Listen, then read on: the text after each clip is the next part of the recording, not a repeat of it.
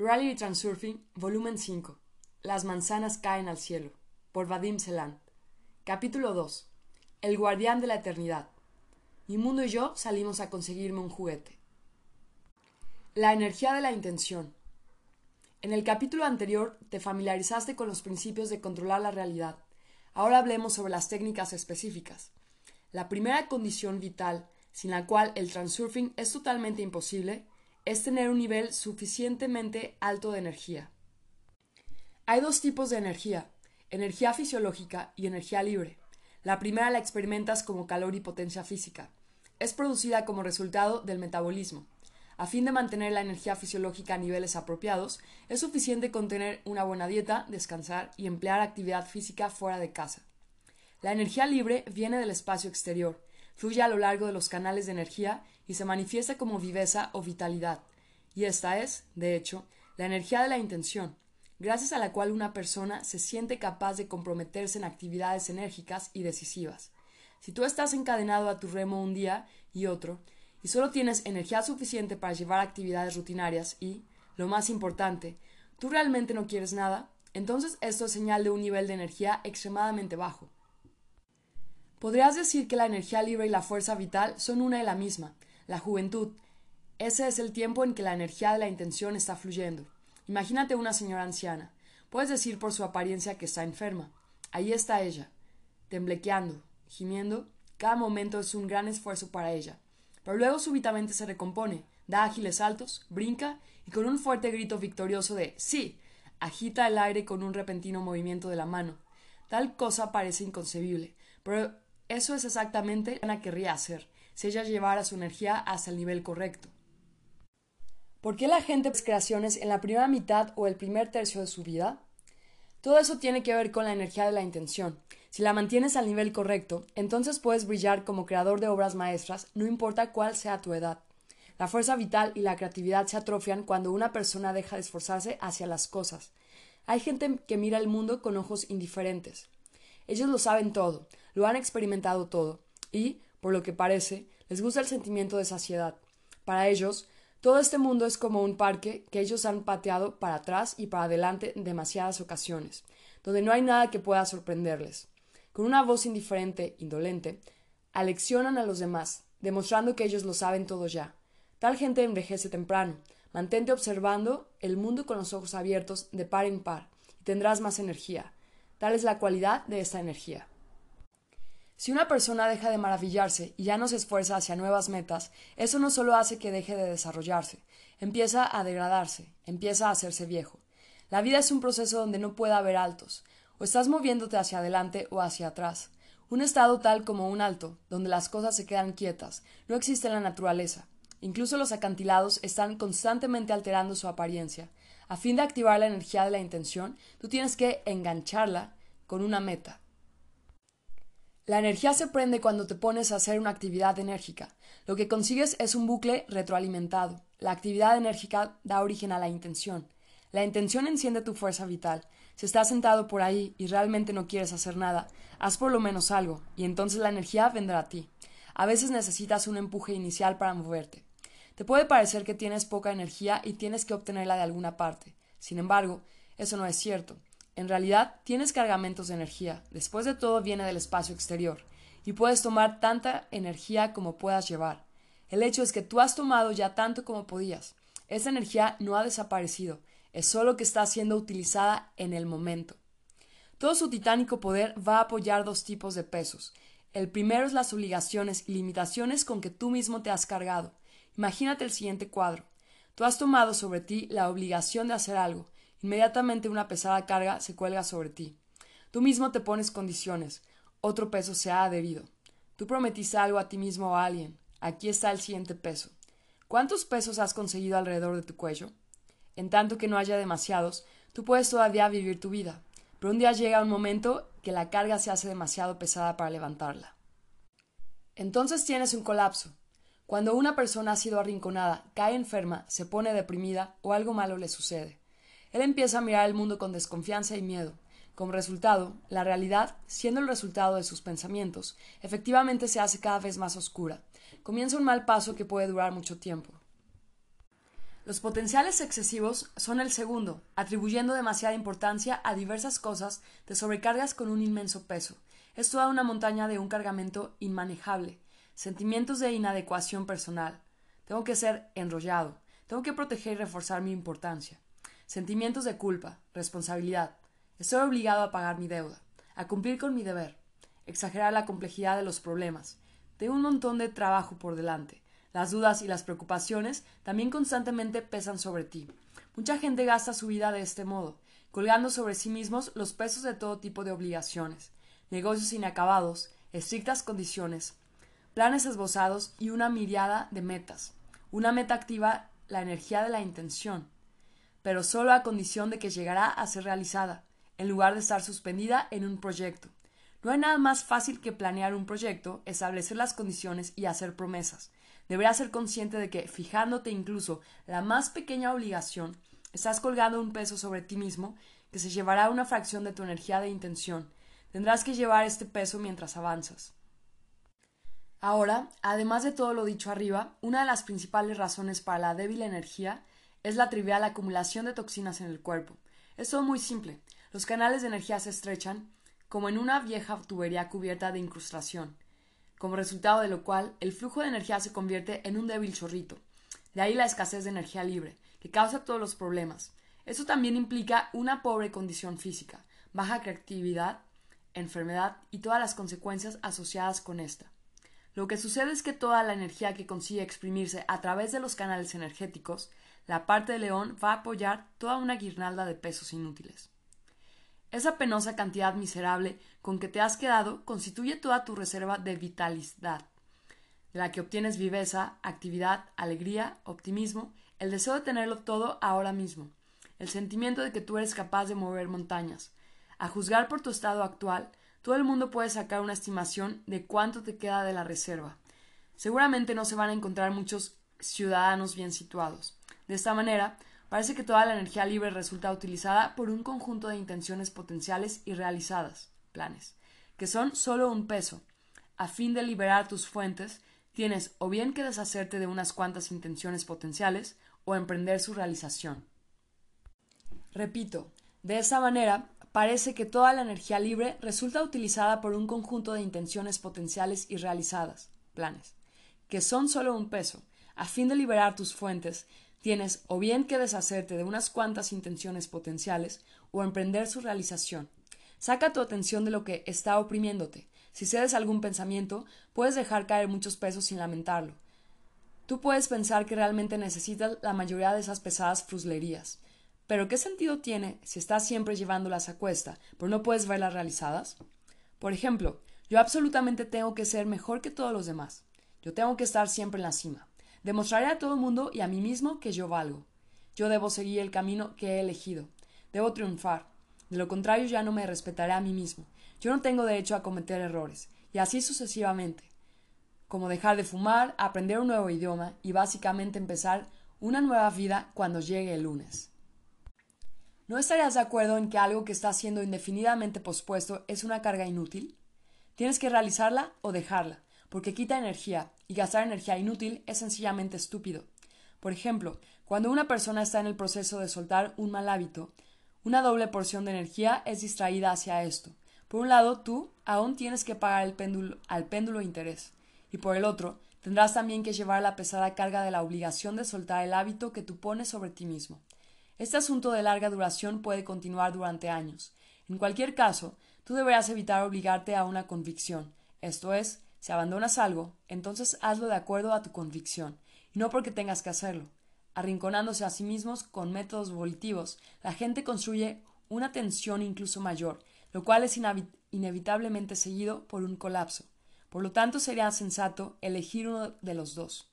O realizar resueltamente tu intención, o quitar el peso de la obligación y desviar el hábito a un canal controlable. En vez de pedir cigarrillos prestados y coleccionar colillas, será mejor conseguir una pipa propia y empezar a comprar tabaco de buena calidad, en vez de salir corriendo de bar en bar y beber de una lata al volver la esquina, será mejor llevar una petaca presentable en el bolsillo. Esto significa establecer relaciones de compañero con tu acreedor. Como resultado, ese perjudicial vicio se hará más restringido y manejable. El banco ofrecerá a un cliente respetable términos preferentes, para no mencionar que un hábito suelto trae mucho menos daño que un hábito que odias, pero del que no puedes deshacerte. La declaración de intenciones en este caso empeora la cosa, pero, por supuesto, esa no es la mejor solución al problema. Antes de que vuelvas un hábito malo a una manera civilizada, deberás tener una seria charla contigo mismo. Hay, sin embargo, otra carga muy pesada, estudiar, esto es, atiborrarse. Si tu intención va encaminada a llenarte la cabeza de información, se crea una alta tensión. La intención en este caso no está siendo realizada, sino que está siendo construida en vez de eso. No hay movimiento, solo tensión. Es por lo que, incluso si eso significa que te diga una máxima de un libro, vale la pena repetirlo. No tiene sentido memorizar la información. Eso será un bagaje muerto que se llevará una injustificada gran cantidad de tus poderes para sumergirte. El conocimiento en contraste con los datos es solo aprendido a través de actuar sobre ejemplos, cuando la intención es realizada. Por ejemplo, si tú estás acostumbrado a explicar los deberes a tus hijos, haz lo opuesto. Déjales que te lo expliquen a ti. Inmediatamente sentirás la diferencia. Todo consiste en dirigir tu intención. Esta tiene que ser reorientada. Conviértete lo pasivo, convierte lo pasivo en activo. El inútil peso que te requiere memorizar se eliminará instantáneamente. Pero puede ser que tú tengas un enorme peso del que secretamente has querido deshacerte hace mucho tiempo, pero no has reunido aún el valor para hacerlo. Imagínate la ligereza que experimentarás en el momento que lo dejes caer. Suéltate, date a ti mismo más libertad. Recopila una lista de limitaciones que te están oprimiendo y arrójalas fuera de tus hombros. Entonces las reservas de energía de la intención inmediatamente se liberarán y eso te permitirá moverte hacia adelante. Como antes se mencionó, una meta activa la energía de la intención en el proceso de realización. Es mejor, por supuesto, buscar tu meta. Si tú lo consigues, entonces la cuestión de la escasez de energía lo más probablemente ni será una cuestión ya, porque tu alma y tu mente habiendo tomado tierra, se precipitarán hacia sus deseos más queridos con entusiasmo. Pero si no te sientes con la capacidad para comprometerte en una actividad enérgica y conquistar nuevas cumbres en este mismo momento, entonces no deberías incluso de estar tratando de encontrar tu meta. En ese caso hay una alta probabilidad de que los péndulos utilicen tu debilidad y te impongan metas ajenas.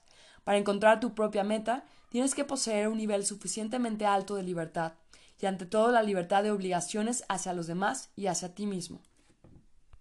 Y por encima de todo, para tener éxito en esto, tienes que deshacerte aún de otro peso. Necesitas permitirte a ti mismo no tener tu propia meta todavía. Para encontrarla necesitas tener energía libre, y esa debería ser tu principal prioridad. Puedes utilizar tres modos de incrementar tu energía libre. Liberar los recursos empleados, ejercitarte en las corrientes de energía, ampliar los canales de energía. Liberando tus recursos comprometidos, obtienes un notable empujón de energía. Antes, si tú estabas dando tu energía a los péndulos, por ejemplo, péndulos del alcohol y o tabaco, entonces esta energía está ahora a tu disposición. Antes gastabas energía en preocupación y ansiedad. Ahora esa energía se ha transformado en determinación para actuar. Antes, tú solías gastar tu energía en fluctuaciones y dudas, torturándote con cuestiones sobre si estás haciendo lo correcto o no. Ahora tú eres el que determina qué es lo correcto para ti y qué no lo es. Antes, la energía iba a sentimientos negativos y obligaciones, relacionados con sentimientos de culpa. Ahora esa energía está libre. Antes estabas atormentado por la necesidad de confirmar tu importancia.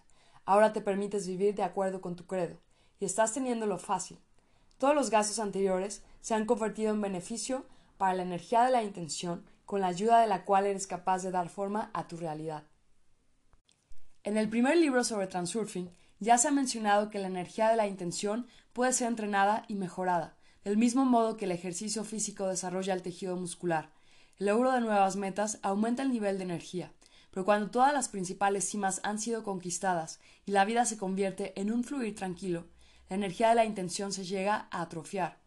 La disminución de los niveles de energía se puede compensar con un entrenamiento, la idea es que cuando estés haciendo cualquier tipo de ejercicio físico, debes enfocar tu atención sobre los flujos ascendentes y descendentes, como se describe en el primer libro. Si añades la visualización del proceso, cuando pones en tu mente una diapositiva donde tú puedes ver la energía de la intención creciendo día a día, entonces el entrenamiento se vuelve aún más efectivo. La energía de la intención aumenta ella misma por inducción.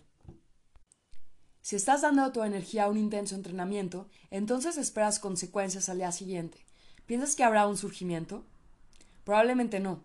Muy al contrario, te sentirás completamente roto.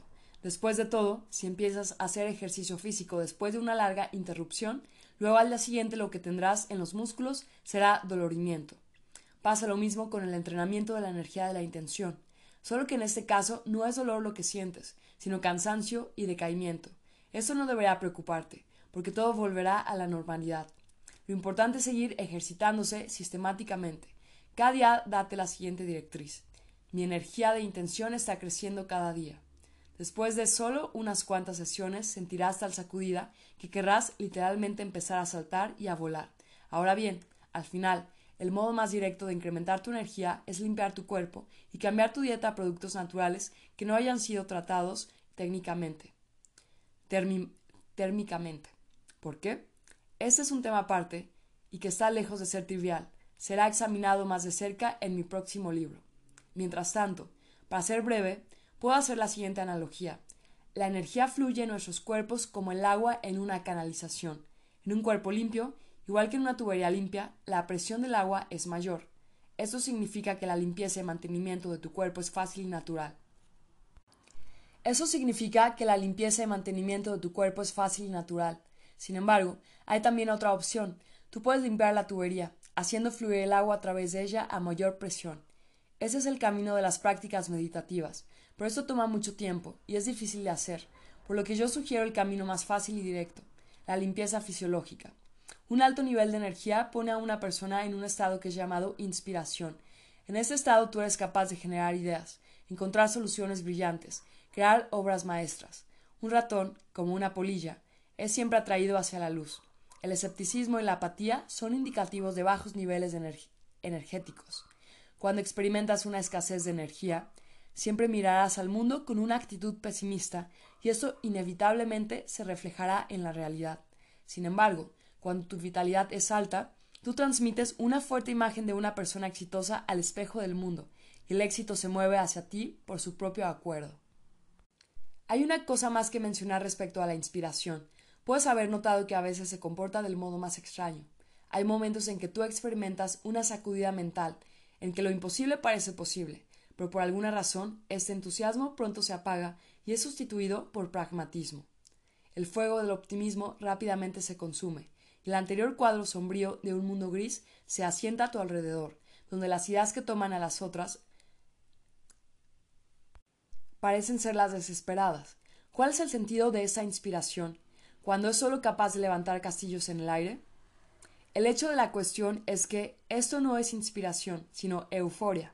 Ese estado ocurre cuando hay un cruce dramático de un nivel de baja energía a un nivel de alta energía. Tal transferencia sucede cuando utilizas demasiados estimulantes, o simplemente cuando alguna información inusual excita tu imaginación. La anómala explosión de energía proporciona a tu conciencia un acceso a los sectores en el espacio de variaciones que están a una gran distancia de los actuales realizados. Teóricamente, esas variantes también pueden ser realizadas, pero están lejos del curso de la corriente de las variantes, y por tanto requieren grandes gastos de energía. Por la misma razón, las ideas que parecían brillantes en un sueño se volverán vagas al despertar. En sueños, tu alma con mucha frecuencia vuela tan lejos que alcanza áreas que tienen muy poco que ver con la realidad presente.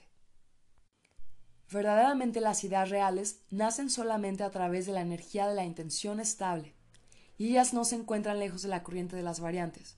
Pero a fin de que tu conciencia vaya más allá de los límites del mundo físico y alcance esas ideas, tú necesitas o un regalo especial o altos niveles de energía estable.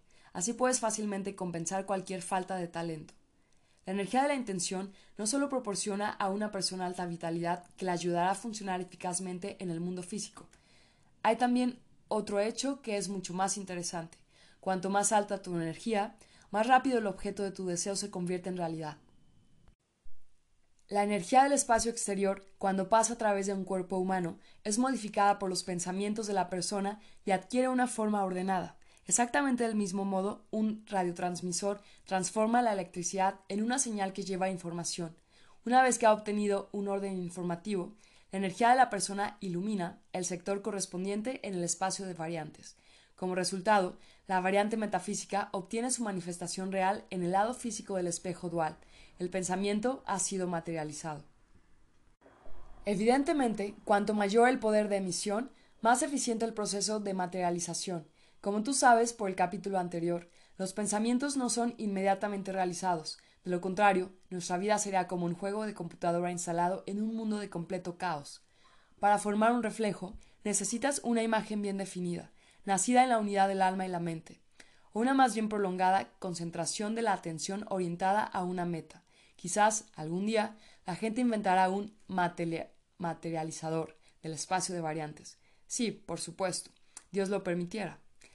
La inteligencia artificial es, después de todo, todavía inalcanzable, y eso es probablemente para lo mejor, porque nadie sabe a qué llevaría. Lo importante para nosotros es que somos capaces de convertir los deseos en realidad. Altos niveles de energía no significa utilizar la fuerza.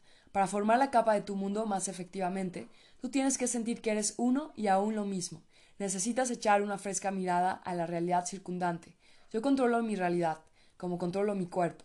Entra en el mismo programa tiempo que tu realidad. No esperes que cambios inmediatos tengan lugar, sino quédate tranquilo, paciente y orientado a la meta. Tú puedes fácilmente controlar tu cuerpo. Para ti eso es una cosa ordinaria de hacer, pero hay gente que tiene perdida esta capacidad debido a ciertas enfermedades. Sus cuerpos pueden ejecutar movimientos incontrolados o permanecer en un estado completamente paralizado y desobedecer a la intención. Cuando estás en desorden, tu cuerpo tampoco está enteramente sujeto a ti. Por ejemplo, las manos de una persona inhibida y tímida pueden exhibir movimientos incontrolados. No hay unidad del alma, la mente y el cuerpo. Las cosas son mucho peores en la relación entre una persona y su capa del mundo. La persona se siente aislada de la realidad circundante, como si su capa estuviera ahí fuera en el exterior. Realiza movimientos incontrolables, y parece como si no se pudiera hacer nada para detenerlo pero si esa persona experimentara unidad con su mundo, lograría la capacidad de controlarlo, como si fuera su cuerpo. Esa capacidad se ha llegado a atrofiar completamente, pero puede ser restituida. Para hacer esto, necesitas enseñarte a prestar siempre atención al entorno circundante, sentir que tú eres parte de este mundo, estar en su contexto y buscar aquellas conexiones que te unen a ti y al mundo. En otras palabras, ser una partícula aparte del mundo y disuelta en el mundo al mismo tiempo. No te voy a ocultar que esta tarea no es fácil. Esto no puede ser enseñado. Una persona puede adquirir unidad con el mundo solo a través de la experiencia diaria. Y ese camino puede resultar ser tan largo como la vida misma. Por lo tanto, para aquellos que no están en la laboriosa práctica de la perfección espiritual, hay simples y directas instrucciones. Aquí está la cosa. Tú no siempre obtienes lo que quieres de modo directo, pero en cualquier caso tú solo obtienes las cosas a las que tu intención está encaminada. Por ejemplo, si necesitas ganar masa muscular, tu atención debería enfocarse en una diapositiva en la cual tus músculos están aumentando. Si necesitas perder peso, todos tus pensamientos deberían ser sobre cómo tu cuerpo se está quedando más delgado. Si tu objetivo es aumentar la energía de la intención, tienes que enfocarte sobre los flujos energéticos y la membrana. Así, del mismo modo, si tu intención no está encaminada a nada en absoluto, tú no vas a obtener nada tampoco. Haciendo ejercicio sin un objetivo, Estás gastando tu tiempo y esfuerzo en vano. Cuando tu atención está enfocada en el esfuerzo y no en la meta, entonces estás usando simplemente tu energía fisiológica y eso es todo. Porque el esfuerzo es un medio que lleva hacia el objetivo, es un medio para su logro. De ese modo, tú siempre estarás en camino, porque el espejo solo refleja lo que está contenido en la imagen. Los niños revientan de energía, pero esta energía es y es inútilmente dispersada en el espacio. Del mismo modo, si consigues energía de la intención a altos niveles, pero no le das una dirección clara, no será de ninguna utilidad para ti. Una lámpara corriente solo puede iluminar el espacio próximo. Un rayo láser dirigido con precisión impacta a un objeto a varios kilómetros de distancia. Por lo tanto, si quieres que tu energía funcione, tienes que darle una dirección específica hacia una meta. La orientación a la meta apunta a la energía de la intención en una dirección estrictamente determinada. Concentración es lo esencial, no tensión, sino enfoque. Habitualmente la batidora mental funciona por sí misma. Las ideas nacen y mueren incontrolablemente. Los pensamientos saltan de un tema a otro. La mente está pateando con sus piernecitas, como un bebé. Para controlar la realidad necesitas mantener tus pensamientos bajo control. Eso es un poquito engorroso al principio, pero se convierte en un hábito después. A fin de desarrollar este hábito, es suficiente seguir una sencilla regla. Enséñate a pensar en lo que estás haciendo ahora mismo. No hagas nada solo porque sí, sin pensar, mientras nadas en una amorfa jalea de pensamientos incontrolados. Proclama la declaración de intenciones. Eso no significa que siempre tengas que estar en alerta total. Puedes dejar tus pensamientos derivar tanto como quieras, pero hazlo intencionadamente, por el principio. Si mi mente está vagando, es solo porque yo la dejo. E igual de intencionadamente, vuelve a un estado enfocado, cuando sea necesario. Básicamente el punto es tener la imagen de tu pensamiento principalmente contenida en el cuadro que te gustaría ver en el reflejo del espejo dual. De ese modo, para lograr un objetivo tú no tienes que estar en un estado de unidad orgánica con el mundo, sino que es suficiente sistemáticamente mantener fijada tu atención en la diapositiva del objetivo. Controlando el tren de tus pensamientos, estás sometiendo la realidad a tu voluntad. No importa que tus pensamientos se mantengan fuera de control. Lo importante es entrar en el hábito de devolverlos al curso de una diapositiva del objetivo. Cuando tus pensamientos se mantengan volviendo al objetivo por hábito, la diapositiva se convertirá en tu constante compañía. Su imagen está siempre en el fondo, en el contexto de todo lo que te suceda. En ese caso, tú no necesitas dudar. La imagen tomará forma, y el espejo del mundo inevitablemente lo reflejará en la realidad. Limpiando el mundo. Cada persona tiene su propia capa aparte del mundo. Se podrá decir que la superficie reflectante del espejo dual es multicapa. Cada ser vivo, habiendo nacido, tiene su propia placa de espejo a su disposición. De los pensamientos e intenciones del individuo se forma una imagen, la cual en el reflejo crea una realidad aparte. Todas las multitudes de realidades son puestas en capas una encima de otra, creando lo que corrientemente observamos en la realidad física. Si habláramos de un ser humano, la capa de su mundo es el espacio de existencia, esto es, todo lo que le rodea. La realidad individual es formada de dos modos, físico y metafísico. En otras palabras, una persona crea su mundo con sus acciones y pensamientos. Es difícil juzgar cuál de esos aspectos tiene el impacto más significativo sobre la realidad. Las imágenes mentales son probablemente las que juegan la parte principal, porque ellas crean una porción significativa de problemas materiales con los que la gente tiene que tratar la mayoría de su tiempo. Como tú ya entiendes, el transurfing trata exclusivamente con el aspecto metafísico. Cada persona vive en su propio entorno particular, rodeada de montones de gente y objetos materiales. De esos coloridos alrededores, ¿cómo haces una esfera aparte de existencia? Esto se hace muy fácilmente. Si tú quitas todas las cosas materiales, lo que queda es solo la esencia principal, que es lo que nos interesa más que ninguna otra cosa. ¿Cómo van las cosas? ¿Bien o mal? El entorno puede ser rico y pobre, amistoso y agresivo, cómodo y no tan cómodo, pero eso no es lo importante. Lo que importa es cómo una persona es de feliz en esas condiciones. ¿Está obteniendo todo hacia lo que se está esforzando? ¿Están las circunstancias resultando favorables? Esa cualidad de la capa, su matiz, es lo que tiene un impacto decisivo sobre todo lo que está pasando en la realidad material. Una capa del mundo puede contener tanto matices luminosos como oscuros.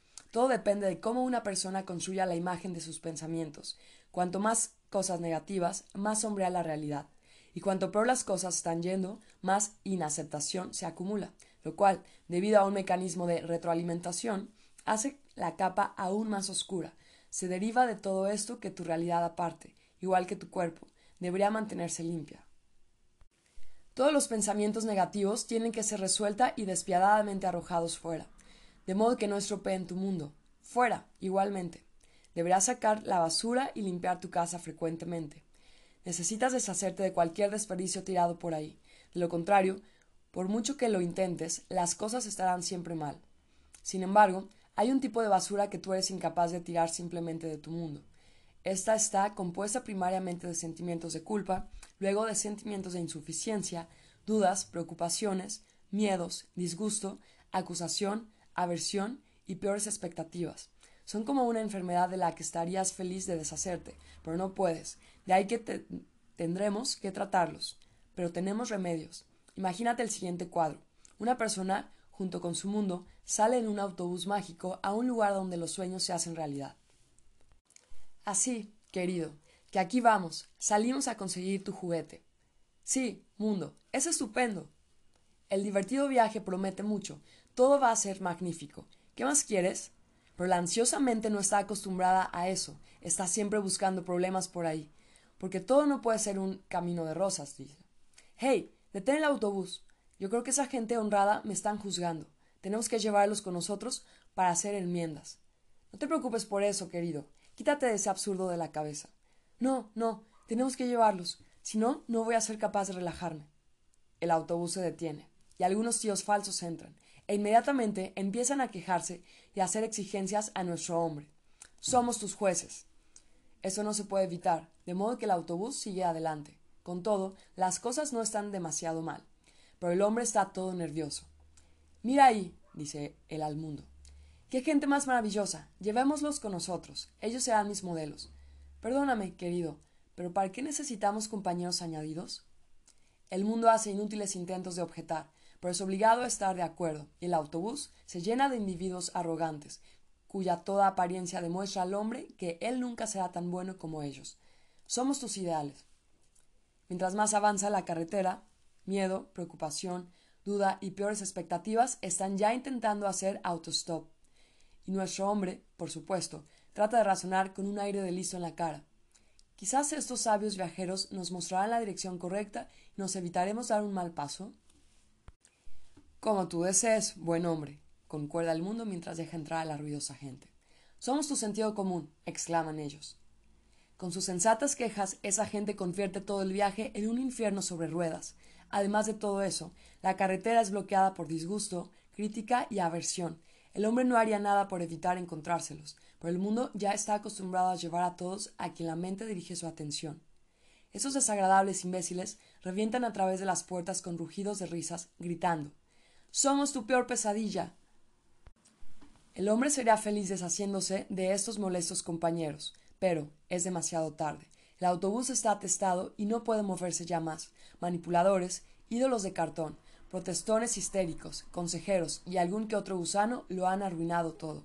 ¿A quién hay que culpar? ¿Por qué llevarlos? El más destructivo de toda esta basura es el sentimiento de culpa. Si es consciente o no, no importa. Si notas que el mundo te está castigando o humillándote, comportándose como ridiculizándote, tratando de hacerte someter, entonces tienes todos los síntomas de la enfermedad. Echa fuera esta infección arrancándola. La culpa es un desvergonzado invitado en tu casa que se hunde en tu sillón con los pies sobre la mesa y te dicta sus condiciones. Tú eres bastante capaz de arrojarlo fuera si te haces consciente del hecho de que eso está en tu poder. Incluso si tú realmente has hecho mal, tienes derecho a pedir perdón solo una vez. La culpa da lugar al castigo en todo tipo de formas, desde pequeños trastornos a grandes problemas. Te puedes cortar un dedo o podrías tener un accidente. Así es como la plantilla de la visión del mundo de una persona funciona. Un acto debe ser seguido de castigo, y el alma y la mente, juntas, son completamente unánimes. Además, la culpa tensa fuertemente la polarización. Como resultado, las fuerzas equilibrantes atraen todo tipo de infortunios sobre el que ha admitido su culpa. Y el más fastidioso de todos los infortunios son los manipuladores, que se pegan a ti como pesadas moscas. Ellos se han hecho realmente buenos, inducir culpa en sus clientes. Si una persona tiene tendencia a cargar con culpa, un manipulador hará de todo para cargarle con más. El complejo de culpa es instalado en nosotros desde fuera cuando aún somos niños. Los adultos a veces utilizan métodos prohibidos para hacer obedecer sus encargos. Si un niño permanece mucho tiempo al cuidado de un manipulador típico, es una especie de microchip en su inestable psique, un microchip en forma de un inconsciente sentido del deber o una obligación de desprenderse de lo que ha sido encontrado culpable. La persona programada es condenada a llevar esta pesada cruz y seguir siendo una marioneta en manos de los manipuladores, en tanto que este microchip permanezca en su subconsciente. Pero ¿cómo lo quitas? No puedes ahogar la culpa y deshacerse de ella como si nada es posible. Sus raíces están demasiado profundas. No puedes ahogar la culpa y deshacerte de ella como si nada. Es imposible. Sus raíces están demasiado profundas. Tu alma y tu mente han empleado mucho tiempo viviendo con el sufrimiento de que tú estás siempre en deuda con los demás, y sacarlos de este estado solo puede hacerse a través de un conjunto específico de acciones. A saber, tienes que dejar de justificarte. Ese es un caso donde tratar la enfermedad como consecuencia elimina sus causas. Tú no necesitas convencerte a ti mismo de que no le debes nada a nadie. Solo observa lo que habitualmente haces. Necesitarás vigilancia para esto. Si antes tenías el hábito de disculparte a la menor provocación, entonces ahora deberás desarrollar un nuevo hábito. Explica tus acciones solo cuando sea realmente necesario. Tú no necesitas convencerte a ti mismo de que no estás obligado a hacer algo. Deja la culpa estar dentro de ti, pero no la muestras al exterior. Los manipuladores ya no sacarán el mismo rendimiento de ti, y gradualmente te dejarán tranquilo. Al mismo tiempo, poco a poco, tu alma y mente empezarán a acostumbrarse al nuevo sentimiento. No estás justificándote, sino actuando como si del modo que eres es como tú deberías ser. Y consecuentemente, tu culpa simplemente no está ahí. Como resultado, habrá cada vez menos razones para la expiación. Así es como, por medio de un bucle retroalimentado, la forma externa pone tus contenidos en orden poquito a poco. Los sentimientos de culpa desaparecerán, y así lo harán todos los problemas acompañantes. Otra enfermedad de la que prácticamente todo el mundo padece es el complejo de inferioridad. Este peso hace a una persona no válida y sin talento, que es exactamente lo que es reflejado en la realidad. En el primer libro sobre transurfing, hablé extensamente sobre la importancia interna. ¿Qué tipo de problemas pueden surgir cuando una persona trata por todos los medios posibles de elevar su significación personal? Porque él, de algún modo, se siente fracasado. La paradoja es que hay una cierta ley funcionando aquí que es muy parecida al principio de incertidumbre en la física cuántica. La importancia decrece en el grado de esfuerzo dirigido a tratar de enfatizarla, y al contrario, una persona que no se preocupa por su importancia la tiene, pase lo que pase. El deseo de reforzar tu posición y realzar tus virtudes es una ilusión, es perseguir el reflejo en un círculo del espejo. Pero ¿cómo te convences a ti mismo de que eres algo válido y no hay necesidad de demostrarlo? Aquí tenemos otro bucle retroalimentado, a través del cual la consecuencia elimina la causa. Necesitas reorientar tu, tu intención conscientemente. En vez de tratar de demostrar, tú deberías interrumpir totalmente cualquier intento de elevar tu significación. Si una persona no está tratando de mostrar qué importante es él, y tú sabes que casi todo el mundo trata de hacer eso a su modo, la gente a su alrededor puede sentir que su significación no requiere afirmación, y cuando ese es el caso, la gente empieza a tomar una gran simpatía a esa persona y empieza a tratarla con mayor respeto. Como resultado, el alma y la mente gradualmente empiezan a estar imbuidas de la convicción yo soy en verdad algo válido. El círculo del espejo se detiene en seco por un momento, luego gira en redondo y empieza a moverse hacia ti. Como consecuencia de esto, tu autoestima crece y el complejo de inferioridad prácticamente ha desaparecido. Las dudas, preocupaciones y miedo también arruinan completamente el cuadro del mundo. No olvides que una vez que esos pensamientos han sido reflejados en el espejo, las capas del mundo quedarán infectadas con algo de lo que tú realmente tendrás que tener cuidado. Pero los miedos hacen el máximo daño a tu meta establecida, porque como ya has descubierto desde el capítulo anterior, se convierten en profundo anhelo y ansia. Cuanto más fuerte arde tu ansia, como el miedo a la derrota, mayor la importancia externa y menor la probabilidad de éxito. Cualquier espera en la forma de anhelo debería ser abandonada. De lo contrario, nada vendrá de ello. Para lograr un objetivo, tú necesitas intención. Eso es vacío de dudas y aparece cuando vas de simplemente querer a la acción. A fin de eliminar el prurito de la impaciencia, necesitas encontrar una red de seguridad, un segundo plan en caso de fracaso, y también aceptar un fracaso desde el mismo comienzo. Pero ahí está la cuestión. ¿Cómo puedes aceptar un fracaso por adelantado si estás atormentado por una sed insoportable de obtener lo que es tuyo? Bueno, verás, cuando las cosas no funcionan, la desesperación o quizás incluso la cólera te hará decir adiós a los resultados esperados. Puedes también deshacerte de la importancia interna, esto es, el sentimiento patológico de significación personal, salido de la pura desesperación. Si algo no está funcionando para ti y por ello golpeando fuerte tus ambiciones, la sensación de desesperanza te hará escupir a todo y dejar caer tu importancia personal como si fuera un peso muerto. Te sentirás inmediatamente libre y cómodo, y las cosas se levantarán de inmediato. Las dudas sobre si tus planes se completarán con éxito aparecen cuando la mente está pensando sobre caminos y medios de conseguir tu objetivo. En el libro Reality Transurfing 1, yo hablé un montón sobre por qué no deberías ni pensar eso. Tú no puedes saber seguro cómo las cosas funcionarán exactamente. Tu tarea es enfocar tu atención en la meta, como si ya la hubieras logrado. Entonces la intención externa, a su debido tiempo, abrirá las puertas necesarias. Ahora que conoces la regla sobre la interacción con el espejo dual, no hay nada más de lo que tengas que preocuparte. El remedio más efectivo contra las dudas y los miedos son los principios del espejo. Primero, dirige tu atención a mantener la amalgama. Mi mundo está cuidando de mí. Segundo, debes seguir los tres últimos principios del espejo exactamente. Por ejemplo, digamos que estás planeando asistir a una universidad y te gustaría pasar el examen de entrada. Antes de la prueba, dite a ti mismo, quizás si fracaso, será efectivamente un golpe de buena suerte para mí, y después ve, contento y despreocupado, a sentarte a la prueba.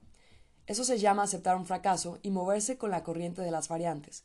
Es hacer lo que se requiere de ti y al mismo tiempo pensar en el resultado final con indiferencia, o más bien pensar en cualquier desenlace como exitoso. No aparentes que no quieres lograr tu meta. Tú no vas a ser capaz de engañarte a ti mismo. Tampoco deberías pensar sobre exactamente cómo tu meta será alcanzada o obsesionarte con tu escenario. Tu tarea es hacer el trabajo de visualizar la diapositiva y seguir moviendo los pies en dirección a la meta. El control de tu mente no deberá dirigirse al escenario, sino a cumplir con los principios del espejo. ¿Por qué deberías tú preocuparte sobre si el éxito te espera en algún desenlace particular?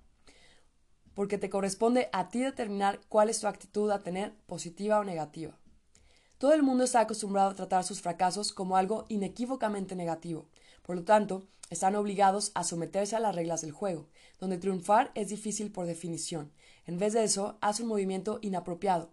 Llama a tu fracaso éxito. Así es como serás capaz de salirte de la fila y el éxito estará garantizado. Aquí, como en el caso de la culpa y la importancia, un bucle retroalimentado está funcionando.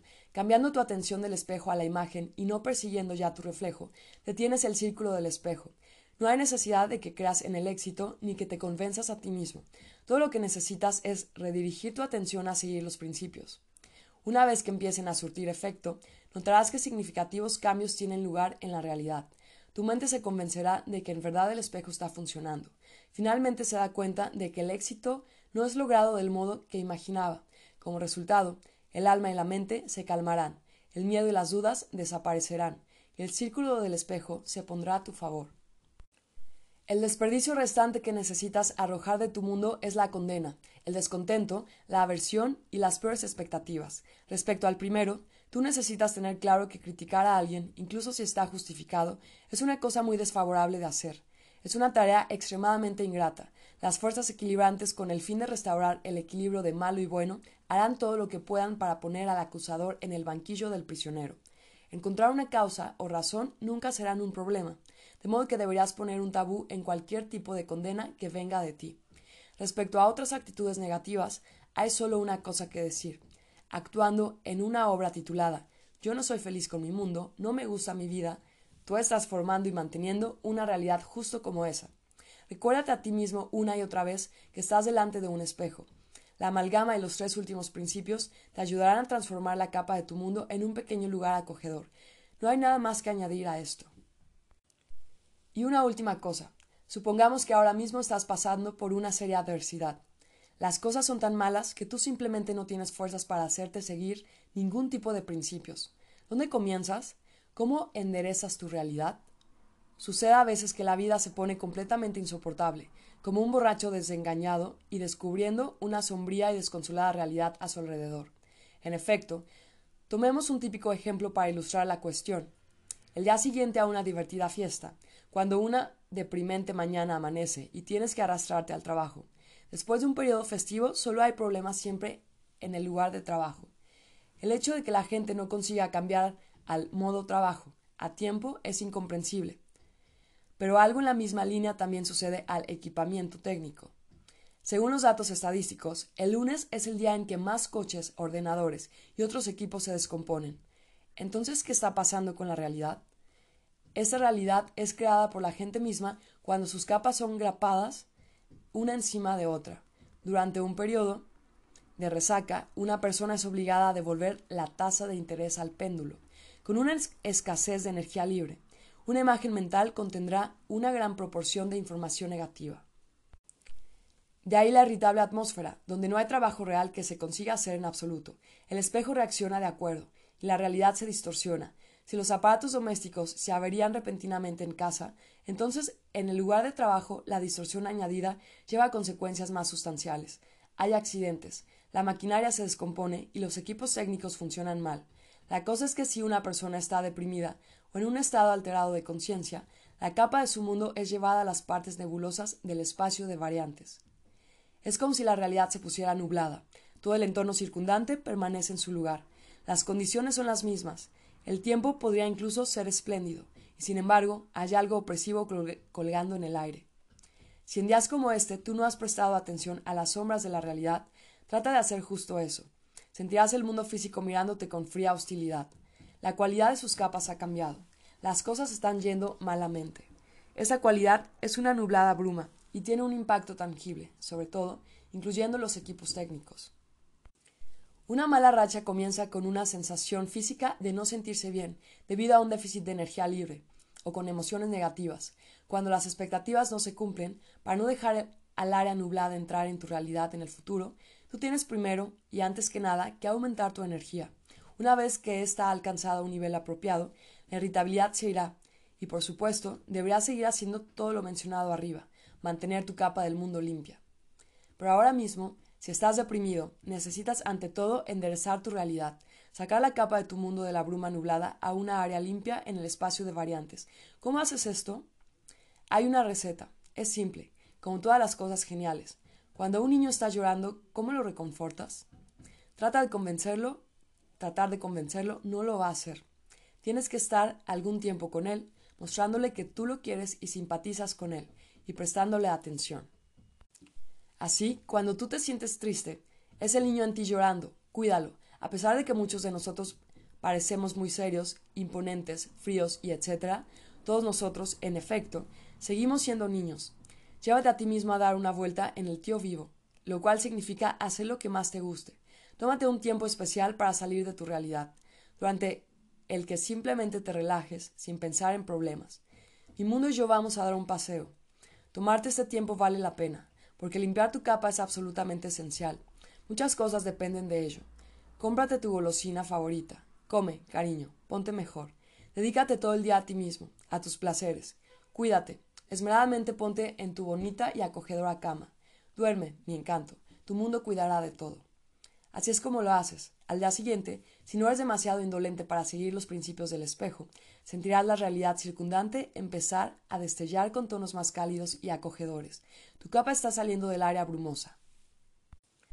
El mundo material que parecía ser tan estacionario antes, suavemente empezará a transformarse literalmente ante tus ojos. La atmósfera opresiva retrocederá. Un reloj que se había parado empezará a hacer tic-tac de nuevo. La gente tomará mayor agrado de ti. Ese gigantesco espejo dual actúa de una manera simplemente abrumadora. La realidad se mueve en el espacio de variantes imperceptiblemente como la aguja del minutero de un reloj, pero se mueve. Así es como haces un lifting de cara a la realidad. Pero eso está lejos de ser todo. ¿Qué hay de una completa remodelación? Recuerda cómo era antes cuando tú eras joven. Todos los colores parecían tan brillantes y festivos. La vida era maravillosa y llena de esperanza. Tú lo sentías bien. Era bueno porque tu capa, igual que tu cuerpo, era limpia y fresca. El mundo cuidaba de ti, aunque tú no lo apreciaras mucho, pero por otro lado, tú no te quejabas mucho tampoco. Sin embargo, con el tiempo hubo cada vez más quejas y cosas negativas en tu imagen mental. Como resultado, los tonos de la capa se han hecho opacos, y la vida entra en el escenario cuando la gente dice ¿Recuerda los días? Este efecto es descrito en el primer libro sobre transurfing, como el cambio de generaciones como el cambio de generaciones. El tiempo vuela. Parece como si fuera solo ayer cuando todo sucedía. Sin embargo, fue hace mucho tiempo.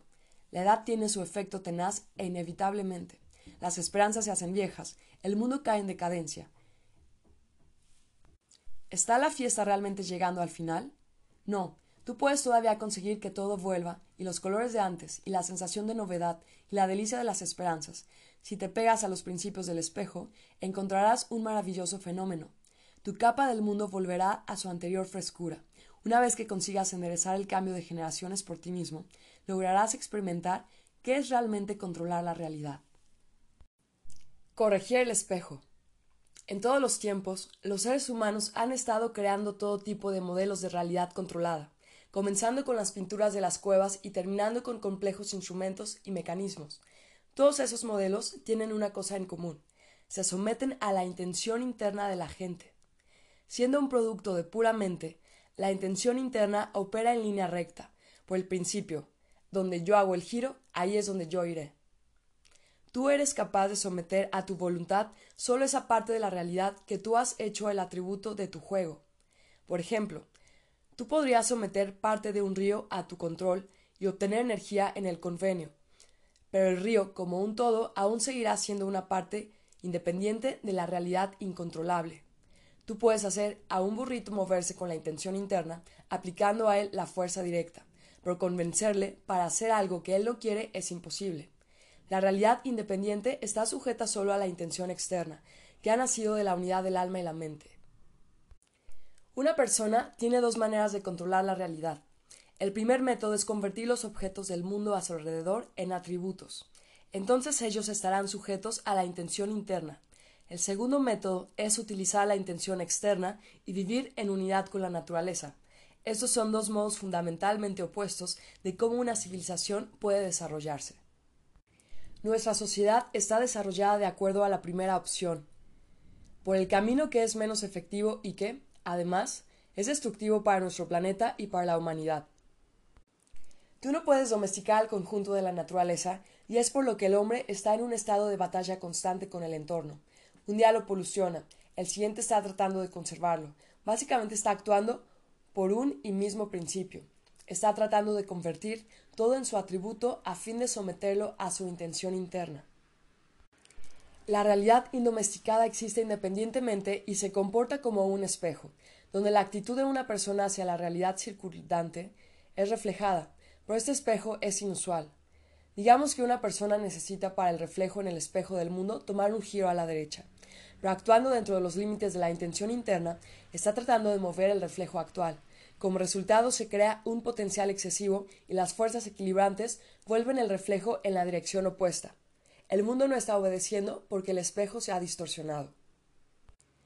El espejo del mundo es distorsionado por la polarización. Como tú sabes, la polarización ocurre debido a dos razones. La primera es las relaciones de dependencia, basadas en la comparación, el contraste o las condiciones específicas. Por ejemplo, yo soy bueno porque tú eres malo, o Tú serías bueno si admitieras mi superioridad. La segunda razón por la que la polarización ocurre puede ser identificada apretar los tornillos. Cuando una persona trata de presionar al reflejo con su intención interna, él no llega a ninguna parte. Piensa que debería presionar un poco más y continúa asentando su terreno con un torpe empeño. Las fuerzas equilibrantes eliminan la polarización por medio de juntar a los dos opuestos.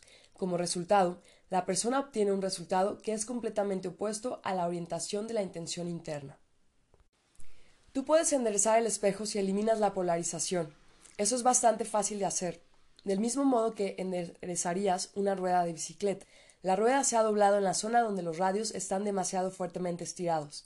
Si el mundo no está obedeciendo y se está comportando como en contra, necesitas entender qué está causando la polarización y cómo tú deberías debilitar el potencial correspondiente. Los niños índigo nos ayudan a entender cómo se hace esto, porque ellos son muy sensibles a los potenciales excesivos. Los rasgos distintivos de los índigos son conciencia, deseo de independencia, intuición, individualidad. Todos esos rasgos se desarrollan en los niños como una reacción a los intentos de la gente de alrededor, tratando de oprimirlos en el marco de una rígida estructura social. Cualquier célula de la estructura incluyendo una familia, se esfuerza en ordenar el comportamiento de los niños, para someterlos al control. Hasta cierto punto esto es en verdad necesario, pero no hasta el punto en que la gente trate de convertir a un niño en un atributo de su juego, dominado por la regla, tú harás lo que yo quiera. Evidentemente, tan primitivo acercamiento crea polarización.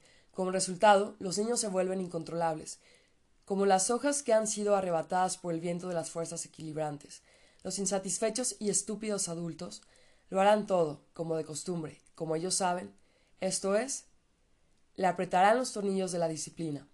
Pero como respuesta, los niños o se ponen aún más salvajes, o se derrumban y se convierten en atributos, elementos de la estructura que están haciendo todo lo correcto en la vida, pero nada bueno para ellos. Por supuesto, nadie querría que su hijo sufriera la suerte de un marginado, pero la vida de un tornillo común no es tampoco envidiable. Mucha gente admite que en su vida o hicieron todo lo correcto pero no obtuvieron nada bueno para ellos, o no tuvieron nada bueno para ellos y lo hicieron todo mal. Todo padre quiere una vida muy diferente para sus hijos, y por esa razón él aplica cada vez más esfuerzo a apoyar comportamientos que mantienen la polarización, inflexible en su ignorancia. Toda la intención interna de un tutor ignorante se reduce a la siguiente frase idiota. Con todas mis fuerzas, con toda mi estúpida fuerza, yo deseo tu bien, y por tanto tú harás las cosas como yo quiero que se hagan. Mientras tanto, los problemas asociados con la educación pueden ser efectivamente resueltos si abandonamos la estrechez mental de la intención interna y empleamos algún tiempo pensando qué podría haber causado la distorsión en el espejo. Primero, necesitas determinar el dominio de los dos polos, de los polos opuestos de la polarización. Si los radios han sido tensados demasiado fuerte en un lado de la rueda, entonces los radios en el otro lado de la rueda deben haberse debilitado el deseo de libertad y la incontrolabilidad en los niños índigo son radios debilitados. ¿Qué causa que los radios en el lado opuesto se pongan demasiado tensos? Es la presión que proviene de los que rodean a los índigo en su intento de someter a los niños índigo a su voluntad. Resulta que las órdenes dan lugar a un incluso mayor desorden. ¿Qué sucederá si tú continúas apretando los tornillos? Los radios no van a aflojarse nunca otra vez, sino que al final algo podría romperse. Aparentemente, a fin de disminuir la polarización, tú necesitas aflojar los radios que han sido tensados demasiado fuerte. ¿Cómo haces esto? Tú deberías diluir las órdenes con una dosis de sensato desorden. Hay toneladas de modos de hacer esto. Saltar sobre la cama, vapulea a tu compañero con almohadas o emite sonidos extraños, achucha y empuja a la gente, anda a cuatro patas y básicamente imagina otros modos de hacer una travesura. También podrás estar vigilando a otro miembro de tu familia y de repente saltar sobre él y gastarle una broma. En la mesa sería bastante útil embadurnarse unos a otros con mermelada si no hay pastelillos a la mano. O pongamos que es verano y toda la familia está acampando fuera y hay una piscina de barro al lado del lago. Bueno, entonces la suerte está verdaderamente de tu lado. Tú sabes lo que tienes que hacer. Básicamente, cuando más cosas tontas del tipo sensato, más obediente el niño, la causa de esta paradoja deberá ser clara para ti ahora. Las órdenes pueden ser estropeadas igual de bien con humor británico, en el que la seriedad es llevada al absurdo. Hablando en general, divertirse, igual que estar aburrido, es un estado de tu alma. Ya hemos hablado sobre lo sobre que no hay tal cosa como el aburrimiento, sino solo la eterna necesidad de controlar la realidad.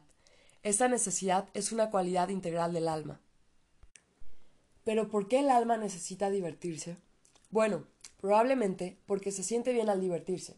¿Pero por qué se siente bien? Porque el humor y la diversión bajan la importancia. Es imposible controlar la realidad cuando tienes potenciales excesivos bloqueando la energía de la intención y distorsionando el espejo del mundo. Después de todo, si haces que alguien se doble hacia atrás y le atas, ¿no vas a sentir incomodidad?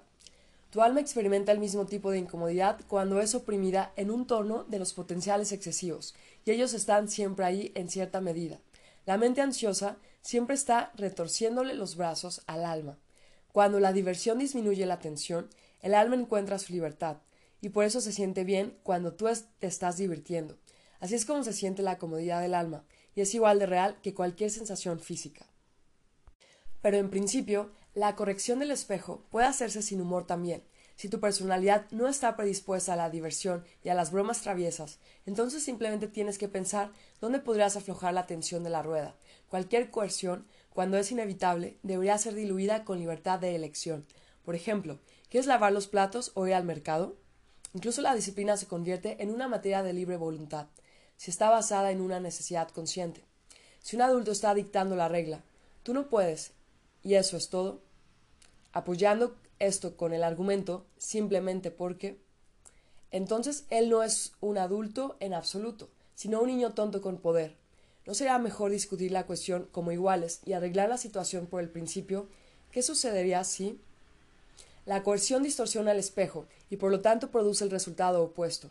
Para eliminar la polarización, tienes que reexaminar tu estrategia y cambiar de demostrar poder a ganar respeto, y sustituir el autoritarismo por las relaciones de confianza. En lugar de la coerción, la opción mucho más preferible sería hacer que el niño quiera hacer lo que se requiera de él. Para hacer esto, solo necesitas dar con un modo de convertir lo que para el niño es un pesado deber en un método de aumentar su significación. La confirmación y el reforzamiento de la dignación personal de uno se encuentra en la base de la motivación de toda la gente, y de los niños en particular. Las mejores herramientas para la interacción con los niños son los principios del Freiling, los cuales han sido delineados en el libro Reality Transurfing 3. Una tendencia a la intuición es, sin embargo, otro rasgo que debe ser desarrollado de todos los modos posibles. En los niños índigo, el hemisferio derecho del cerebro juega el papel dominante. Nuestro sistema educativo utiliza el abordaje con el hemisferio izquierdo, porque su fin está lejos de ser desarrollar talentos y habilidades. El sistema obliga a los niños a estudiar deberes y mantenerse rindiendo sin fallo. Su intención no está dirigida a obtener conocimiento, sino a rendir correctamente. Ese abordaje utiliza principalmente el hemisferio izquierdo e incluso eso en un modo pasivo. El deseo de llenar tu cabeza con información produce una inequívoca reacción. Yo no quiero. El conocimiento obtenido de este modo es inútil. Solo puede permanecer pasivo en la memoria por un corto periodo de tiempo, con la carga en un almacén, y se vuelve inútil muy rápidamente. La información es olvidada. Mientras tanto, es muy fácil cambiar la situación en la educación. Para hacer esto, solo tienes que transmitir la intención del enseñante en la dirección opuesta. Primero, necesitas cambiar la metodología de la enseñanza de punta a cabo. No aprender de memoria, sino ponerlo aprendido en práctica. En este caso, el cerebro trabajará de modo que se supone que tiene que hacerlo, con la capacidad de un creador y no de un almacén. Segundo, cambiar el fin de la educación, no rendir, sino enseñar a los demás. Sí, exactamente así. Hay escuelas especiales donde los niños literalmente se enseñan unos a otros, esto es, se turnan para ser de estudiantes y de profesores. Los estudiantes en tales escuelas dominan brillantemente complejos programas en un tiempo mínimo, y todo esto debido a una intención más activa. De paso, hay solamente solo unas cuantas escuelas como esa allá afuera y ellas es muy difícil entrar. Y en ellas es muy difícil entrar. Tú pensarías, ¿no? que sería una gran idea introducir este progresista método por todas partes, viendo cómo se ha demostrado 100% efectivo. Pero esto no se puede hacer, pase lo que pase. La cuestión es que sería una mala cosa para la estructura. Ella no necesita talentos, grandes personas, personalidades atractivas, necesita elementos que trabajen industriosamente. Así todo está en orden. El sistema educativo es simplemente perfecto. Prepara elementos industriosos y los hace en el modo exigido por la estructura, el mundo del péndulo. Pero como sucede, aún en las piedras pueden crecer árboles, y eso incluso aunque se mantengan en el torno del orden general. Los niños a veces llegan a ser genios. Si tú quieres que tu hijo llegue a ser una tal distinguida excepción, presiónalo con todos los medios preferidos por el sistema. Y si tú verdaderamente deseas a tus hijos el bien, entonces cada vez que te estés relacionando con ellos, presta siempre atención al nivel de polarización que está distorsionando el espejo y haciendo al niño incontrolable. Los niños índigo, y la mayoría de los niños de hoy son justamente eso, poseen cualidades maravillosas, la más importante de las cuales es la individualidad. En el mundo de los péndulos, los niños lo tienen muy difícil para conservar esa cualidad en sí mismos. Por tanto, Tú deberás recordar siempre la principal regla del transurfing. Déjate a ti mismo ser tú y deja a los demás ser diferentes. Pero tú no deberás relajar los radios demasiado tampoco. Todas las cosas deben hacerse con moderación. ¿Cómo entonces encuentras el justo medio? Necesitas observar, utilizar tu cerebro y utilizar el principio de corrección del espejo, en vez de mantenerte en tus trece. Está en tu poder ayudar a tus hijos a convertirse en grandes personas. En cuanto a la estructura, ellos serán completamente capaces de adaptarse a la estructura por sí mismos. El hacedor de la realidad. Hasta ahora hemos hablado de cómo convertir tu vida en un sueño despierto y tu capa del mundo en un pequeño lugar acogedor. Aunque los principios del espejo tienen un impacto tangible sobre la realidad, el impacto es todavía más bien suave. Ahora te vas a familiarizar con métodos más poderosos. La principal herramienta del transurfing es la diapositiva del objetivo, la visualización de un cuadro en el cual el objetivo ya ha sido logrado. No voy a repetir lo que ha sido descrito ya en detalle en el primer libro. Solo te recordaré los principios, los principales aspectos. No puedes ver la diapositiva como una película externa. Tú debes estar dentro de los acontecimientos imaginados. Lo que estás haciendo cuando el objetivo ha sido logrado, qué estás experimentando, cómo te estás sintiendo, qué puedes ver y qué está sucediendo alrededor de ti. Cuando tú estás en medio de la diapositiva, Estás imaginándote teniéndolo todo por lo que te esfuerzas. No es una técnica, no hay reglas estrictas. Haz las cosas como puedas, solo hay un principio. Estás frente al espejo del mundo y formas en tu mente lo que te gustaría obtener de la realidad. La diapositiva del objetivo determina el vector de la corriente de las variantes. Si sigues sistemáticamente poniendo la diapositiva en tu cabeza, la corriente de los acontecimientos y las circunstancias se encaminará al objetivo, al comienzo del camino no necesitas tener un plan bien definido y saber cómo puede ser realizado. No deberás pensar en los medios. En el momento adecuado, las puertas adecuadas se abrirán. Caminos y oportunidades específicos, y tú los verás. Tú no debes establecer condiciones rigurosas que determinen el modo en el que el fin debe ser logrado. Tu tarea es enfocarte sobre el resultado final. Aparte de la diapositiva de la meta, está también la visualización del proceso. Esa también ha sido descrita en el primer libro. Cuando estás en el camino a tu meta, esto es, cuando tú ya sabes cómo debe ser realizada y estás haciendo todo lo necesario en el mundo físico, puedes acelerar el proceso visualizándolo. El principio aquí es el siguiente. Estoy haciendo un gran progreso, estoy haciendo todo lo mejor que antes, y mañana será mejor que hoy. Podrías decir que esto está funcionando como el remo en la corriente de las variantes pero lo importante es aún la dirección de la corriente de las variantes. Si tú mantienes una diapositiva de la meta en tu mente, todas las circunstancias están trabajando hacia lograr esa meta, incluso si ese no parece ser el caso. Puedes pasar la diapositiva tanto y tan a menudo como quieras, pero necesitas hacerlo al menos durante media hora cada día. Si verdaderamente intentas lograr tu meta, hay unas cuantas técnicas específicas que funcionan para realzar el efecto de la visualización. La primera es los flujos de energía. Un sector en el espacio de variantes es materializado por medio de la energía que, mientras pasa a través del cuerpo humano, es modulada por los pensamientos de una persona y se convierte en la energía de la intención. Cuanto mayor la potencia de emisión, mayor el efecto. Tú puedes amplificar la potencia si enfocas tu atención sobre los flujos de energía. Para hacer esto, imagina que desde la mitad de tu cuerpo, en el área de tu vientre o plexo solar, hay dos flechas opuestas de medio metro de largo, saliendo de ti. Mentalmente gira esas flechas al mismo tiempo, de modo que la flecha frontal esté apuntando hacia arriba y la de atrás apunte hacia abajo. Tal vuelta de la llave activa los flujos descendente y ascendente. Imagina sin tensarte demasiado que los flujos están fluyendo a lo largo de tu columna en dos direcciones opuestas y, abandonando tu cuerpo, uno subiendo hacia el cielo y el otro bajando hacia la tierra.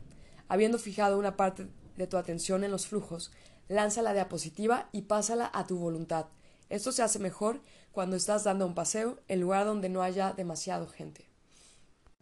La siguiente técnica es llamada un marco. Piensa sobre lo que disfrutarías haciendo cuando tu objetivo haya sido logrado. Esto es, ¿qué constituye una parte integral de la diapositiva de la meta? ¿Cuál es su atributo indispensable?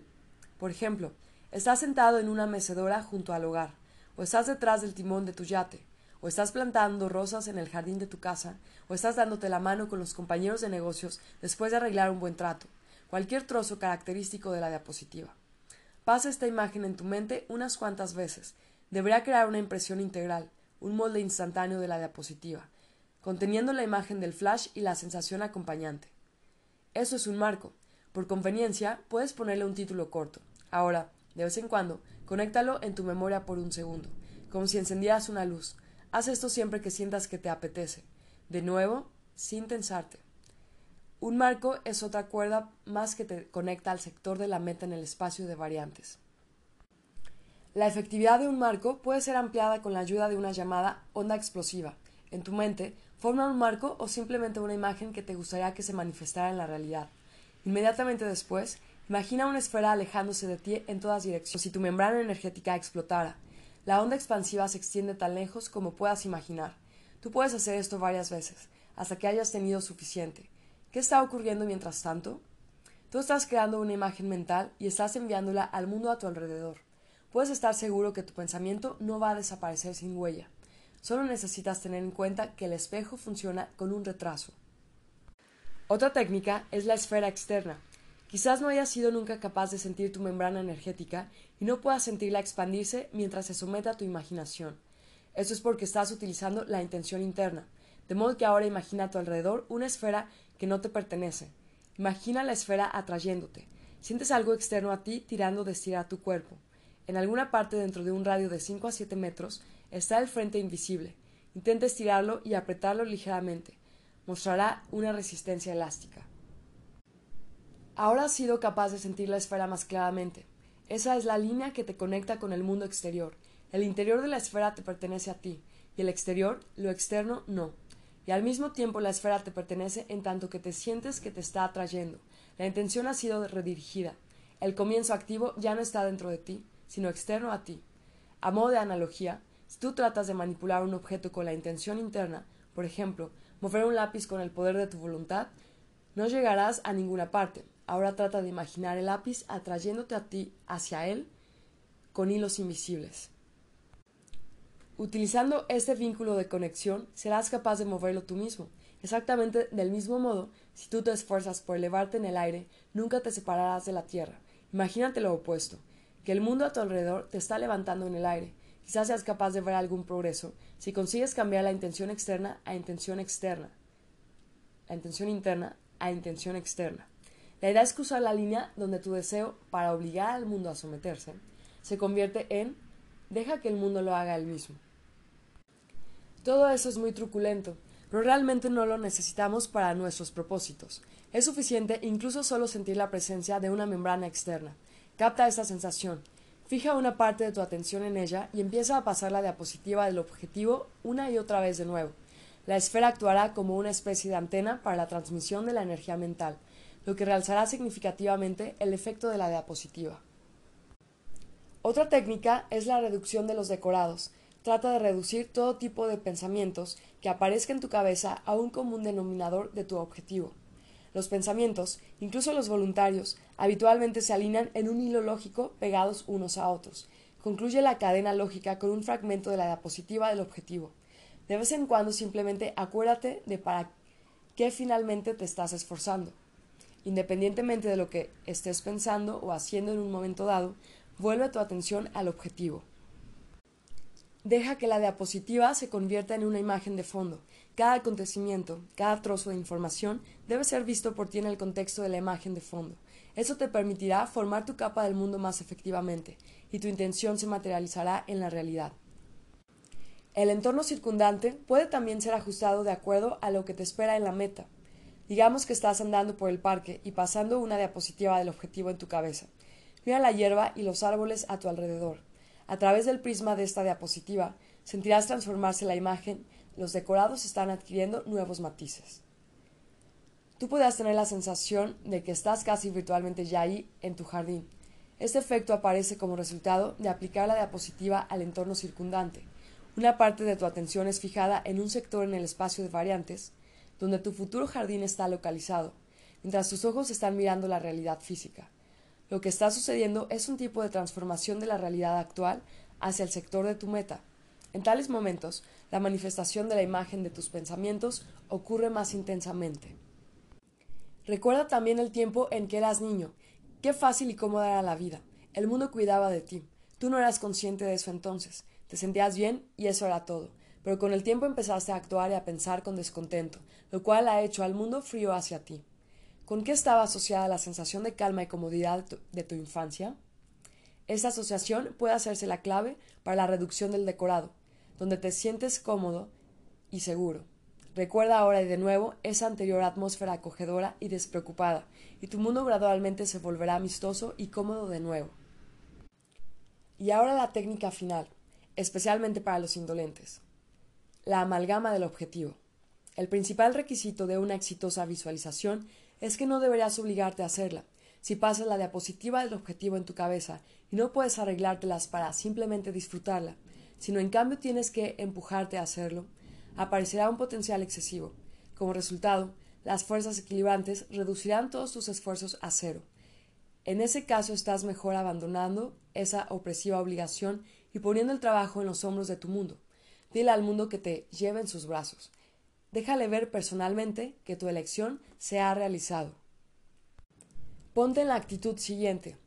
Todo saldrá por sí mismo automáticamente sin que me dé cuenta.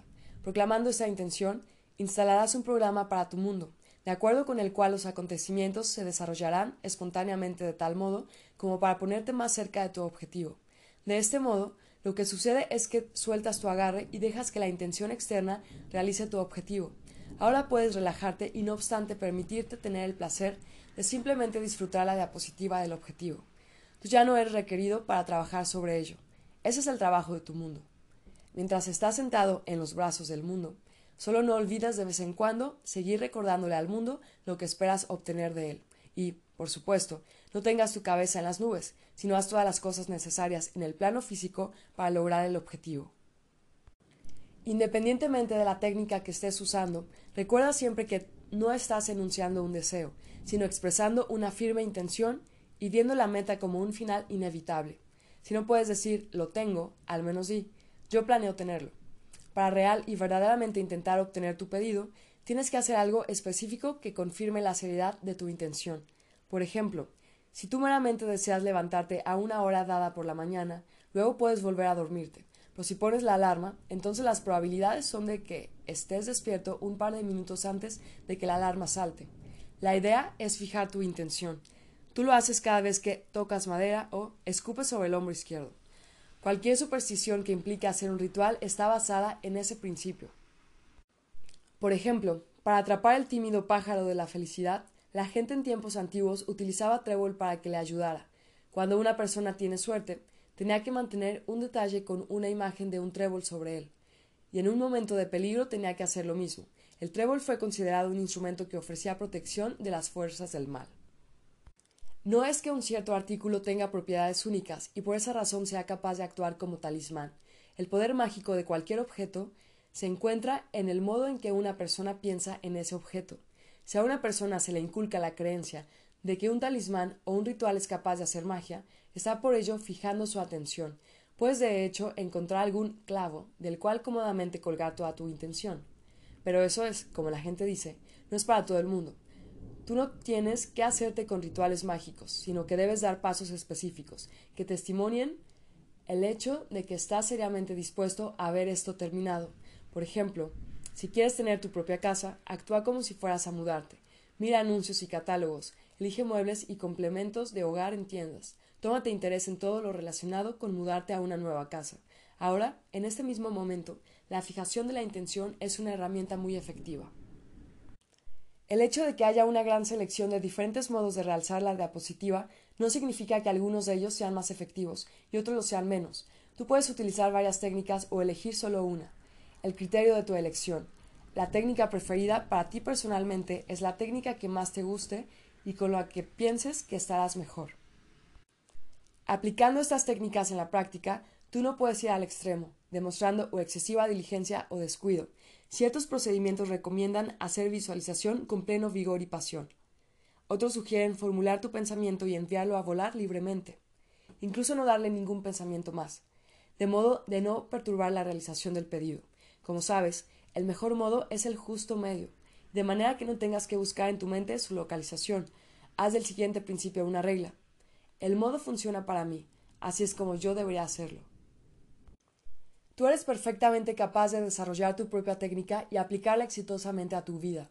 Lo importante es que tu alma y tu mente concuerden en que estás haciendo lo correcto. Estás formando tu realidad como un reflejo en el espejo. Tú decides cómo debes em-, estar frente al espejo Crea la capa de tu mundo del modo que se adapte a ti. ¿Qué entiendo por esto? Tú no deberás experimentar incomodidad mental cuando estás haciendo visualización. La intención externa aparecerá solo en la unidad del alma y la mente. Esta unidad no puede conseguirse si estás obligado a hacer el trabajo necesario. No llegarás a ninguna parte de ese modo y simplemente malgastarás el tiempo. Deberás visualizar la diapositiva de la meta exactamente del modo que se adapte a ti del modo que te sientas bien y cómodo, con una sola limitación. No veas la diapositiva desde fuera, como verías una pintura. En vez de eso, vívela, al menos virtualmente. Imagínate dentro de la diapositiva y no fuera de ella. Puedes hacer todo lo demás como prefieras. Una cosa que no deberás hacer es poner demasiado esfuerzo en ello. Solo regularmente, de vez en cuando, date el placer de pensar sobre tu objetivo, como si ya hubiera sido logrado. Después de todo, a la gente le gusta pensar en todo tipo de consecuencias del éxito. Así que adelante y date ese placer. No conviertas esta tarea en una obligación. Pensando en cosas agradables, estás inevitablemente acercándote a tu objetivo. Y sabiendo que te estás acercando a tu objetivo, te estás dando un placer. Puedes estar seguro que si consigues crear este círculo cerrado feliz, el objetivo inevitablemente será alcanzado. La regularidad es el principal requerimiento del éxito. Puedes pensar que esto es simplemente inconcebible, que sólo así, con tus propios pensamientos, tú eres capaz de formar tu realidad. ¿Pero has tratado alguna vez, durante un mes, de dirigir sistemáticamente tus pensamientos hacia un fin? Probablemente no. Estás acostumbrado a dejar tus pensamientos a la deriva. Ellos se vuelven difusos en forma de una masa informe en el espacio. Eso es por lo que no puedes ver ningún resultado tangible. Son las peores expectativas, esto es, las cosas que te preocupan y por tanto toman todos tus pensamientos, realmente se verifican. Imagínate la siguiente situación absurda. Tú has plantado un manzano y seriamente esperas que las manzanas aparezcan ahora mismo. Propuesto que nada de eso sucede, pierdes la paciencia y te vas, haciendo un gesto impaciente hacia el árbol. Todo el tiempo el manzano quiere exclamar ¿Por qué no esperas, condenado? Lo mismo sucede con un objetivo establecido no puede ser formado con un deseo aislado. Ahora tienes todas las técnicas principales de cómo puedes influir en la realidad. Si las, si las practicas, encontrarás un interesante fenómeno. Digamos que hoy tú, entusiasta intensamente, te comprometes en la visualización. Entonces, al día siguiente, notarás algo extraño que le sucede a la realidad. Por ejemplo, durante el día puedes ver a varias personas con una apariencia inusual, demasiado alto, extrañamente vestido, feo, la inexplicable irritabilidad de la gente puede también venir a tu observación, cuando los conflictos surgen de ninguna parte, o algo raro sucede, como algo salido de un sueño. Estos fenómenos tienen la siguiente explicación. La capa de tu mundo, en su estado normal, se está moviendo en el espacio con la corriente de las variantes, esto es, en el flujo que exija menos energía, mientras la visualización intensiva lleva al flujo a enderezarse y mueve el flujo hacia el objetivo por el camino más corto, el estrecho haz de energía de tus pensamientos lleva a la realidad aparte a las áreas intermedias en el espacio de variantes, aquellas que son eliminadas de la corriente normal, en las cuales no todo es óptimo y racional. Estas son las zonas de tránsito que a menudo ves en los sueños, porque raramente son manifestadas en la realidad, porque tienen escenarios y decorados poco naturales y requieren altos costes de energía. La energía de tus pensamientos influencia la realidad con fuerza y esta última se vuelve deformada, exactamente igual que la superficie del agua bajo la influencia de un disturbio. Tú percibes las ondas en la superficie del agua como un fenómeno normal, pero ahora estás a punto de ver algo pasmoso, ondas en la realidad. Todo esto significa que la anomalía del observador no es una coincidencia. No pienses que la irritabilidad de la gente en tales días tiene que ver con las tormentas magnéticas o que los tíos con apariencia rara simplemente se les ocurre andar por la calle de vez en cuando. La realidad inusual está reventando en la capa de tu mundo cuando pasa a través de las zonas de tránsito. Las ondas aparecen inmediatamente después de una intensa práctica de visualización. Entenderás lo que quiero decir una vez que lo veas por ti mismo. Es bastante impresionante. De este modo, tú puedes manipular la realidad aplicando la fuerza en un grado variable, dependiendo de la técnica usada. Básicamente, para hacer la capa de tu mundo un rincón acogedor, la amalgama sola es del todo suficiente. Pero si habitas la intención del hacedor en combinación con las técnicas arriba mencionadas, puedes lograr tanto más. Por comparación, imagina una escena donde dos críos se encuentran. Un crío está siendo empujado en un carrito por su mundo. El otro está andando por sí mismo, mano a mano con su mundo. El primero, como es corriente entre los niños, afirma orgullosamente Mi mundo me cuida. El otro crío replica Mi mundo y yo hemos salido a conseguirme un juguete. ¿Ves la diferencia? Y una última cosa que me gustaría mencionar. Un día recibí una carta de una lectora, en la cual ella inadvertidamente parafraseaba la principal idea de la práctica. Decía, yo realmente no entiendo la técnica del transurfing, pero desde entonces he cambiado mi perspectiva de la vida. he tenido una firme sensación de que todo está yendo magnífico, y solo irá mejor, todo simplemente resultará perfecto. Tú puedes olvidarte de las técnicas de cualquier tipo, pero si te las arreglas para mantener esta sensación integral dentro de ti, será suficiente. La integración de la intención por la fórmula, lo estoy haciendo estupendo y las cosas irán según el plan, crea una imagen genérica de éxito, que es lo que se vuelve reflejado en la realidad, de modo que tus capacidades están solo limitadas por tu intención. Haz tu realidad. Coordinación del sueño. Desde el comienzo de su vida, cada persona se encuentra en una situación cierta. Yo nací en la pobreza y no voy a ser capaz de salir de ella. Yo estoy obligado a arreglarme con lo que esté disponible para mí. Tengo que hacer las cosas que se supone. Tal situación te hipnotiza y te cautiva, y caes en poder de un sueño que estás teniendo mientras duermes despierto, excepto que el sueño te está efectivamente sucediendo a ti. Mientras estás soñando esta situación, la situación se afirma cada vez más en el espejo del mundo, de ese modo, tú no estás solo en poder de tu realidad, sino al mismo tiempo estás manteniéndola tal como es. El pobre se hace más pobre, mientras el rico se hace más rico. ¿Recuerdas que en el capítulo anterior yo hablé sobre la ilusión del espejo dual?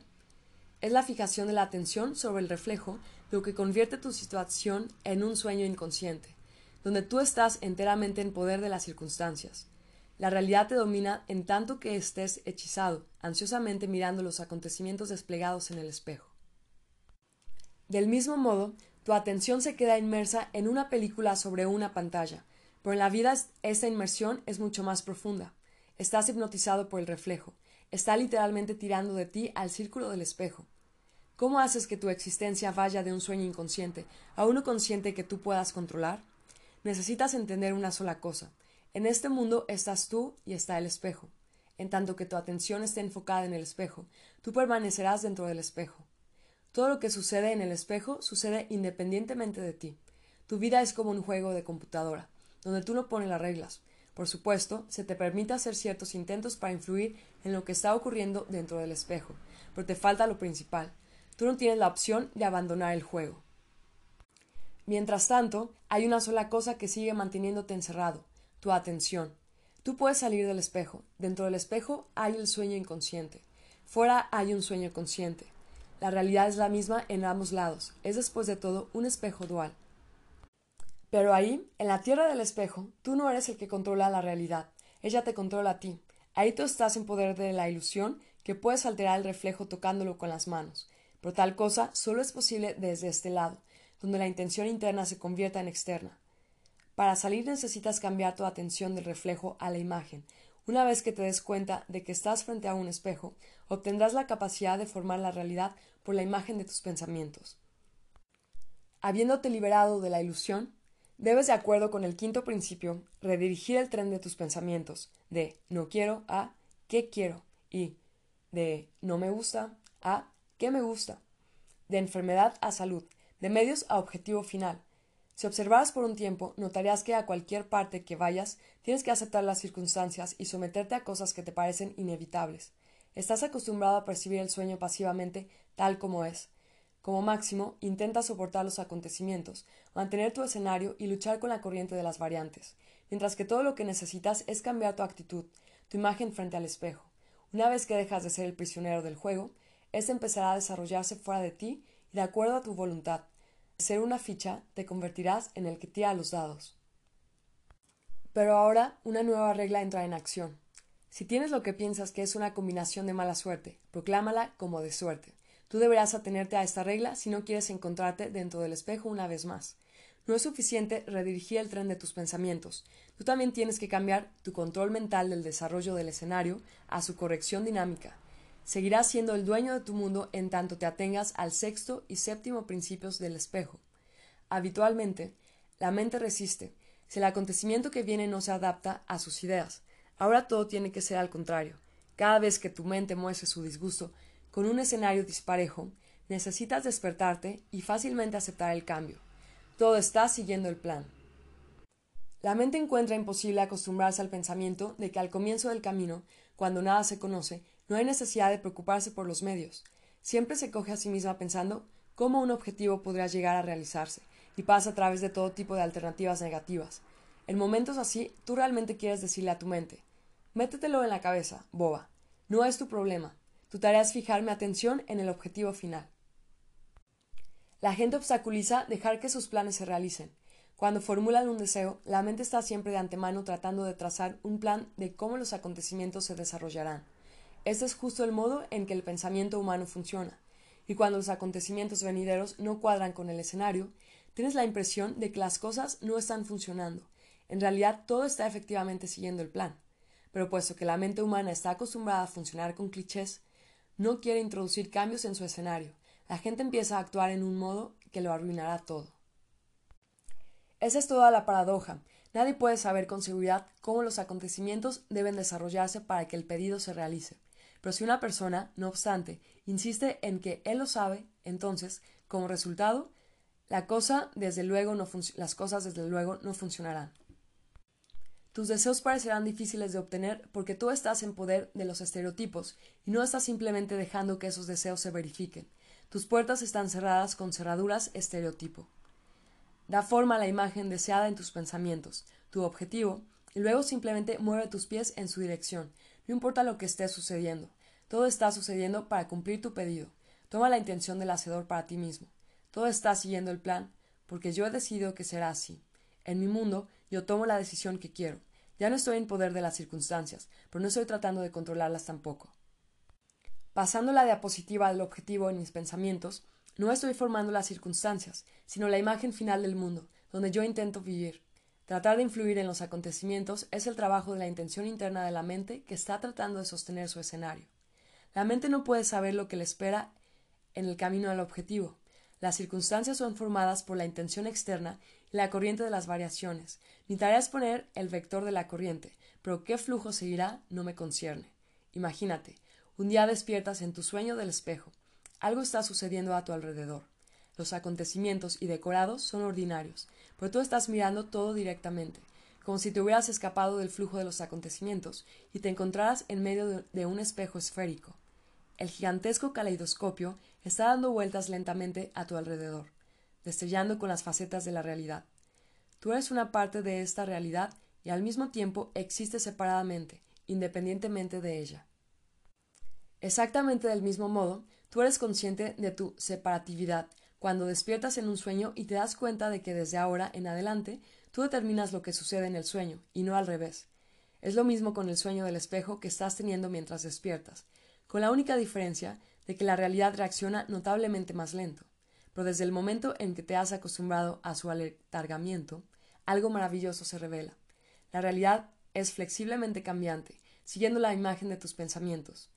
Pero ¿qué es lo que todo esto significa? ¿Cuál es este lugar en que estás? Estás fuera de este mundo. Tú has salido del espejo. Veredicto del Hacedor. Ahora, querido lector, tú sabes todo lo que necesitas para controlar la realidad. No vas a ser capaz de cambiar el mundo entero, pero una realidad aparte está a tu disposición. Una vez que has escapado a la ilusión del espejo dual y encontrándote dentro del mundo del espejo, la eternidad se abrirá ante ti, revelando ilimitadas posibilidades dentro. No hay ni una gota de excesos teatrales en estas palabras. Hay tres regalos verdaderamente invaluables almacenados en el espacio de variantes. Tu futuro que tú eres capaz de manifestar, el conocimiento que puede convertirte en un genio y algo más que simplemente te dejará sin aliento. Descubrirás el último un poquito más tarde, pero primero hablemos sobre el conocimiento. Puedes pensar que las respuestas a tus cuestiones son conocidas para ciertos intelectos particularmente sobresalientes. Eso es porque buscas la información que necesitas entre diversas fuentes, esto es, tú aprendes de alguien. Y esto puede continuar para siempre. Todo lo que estarás haciendo por el resto de tu vida es volverte a aquellos iluminados, que supuestamente saben lo que se debería hacer y cómo se debería hacer. Pero ¿por qué esta gente sabría todo esto? Quizás han leído muchos libros, y esa es la razón de que sean tan listos.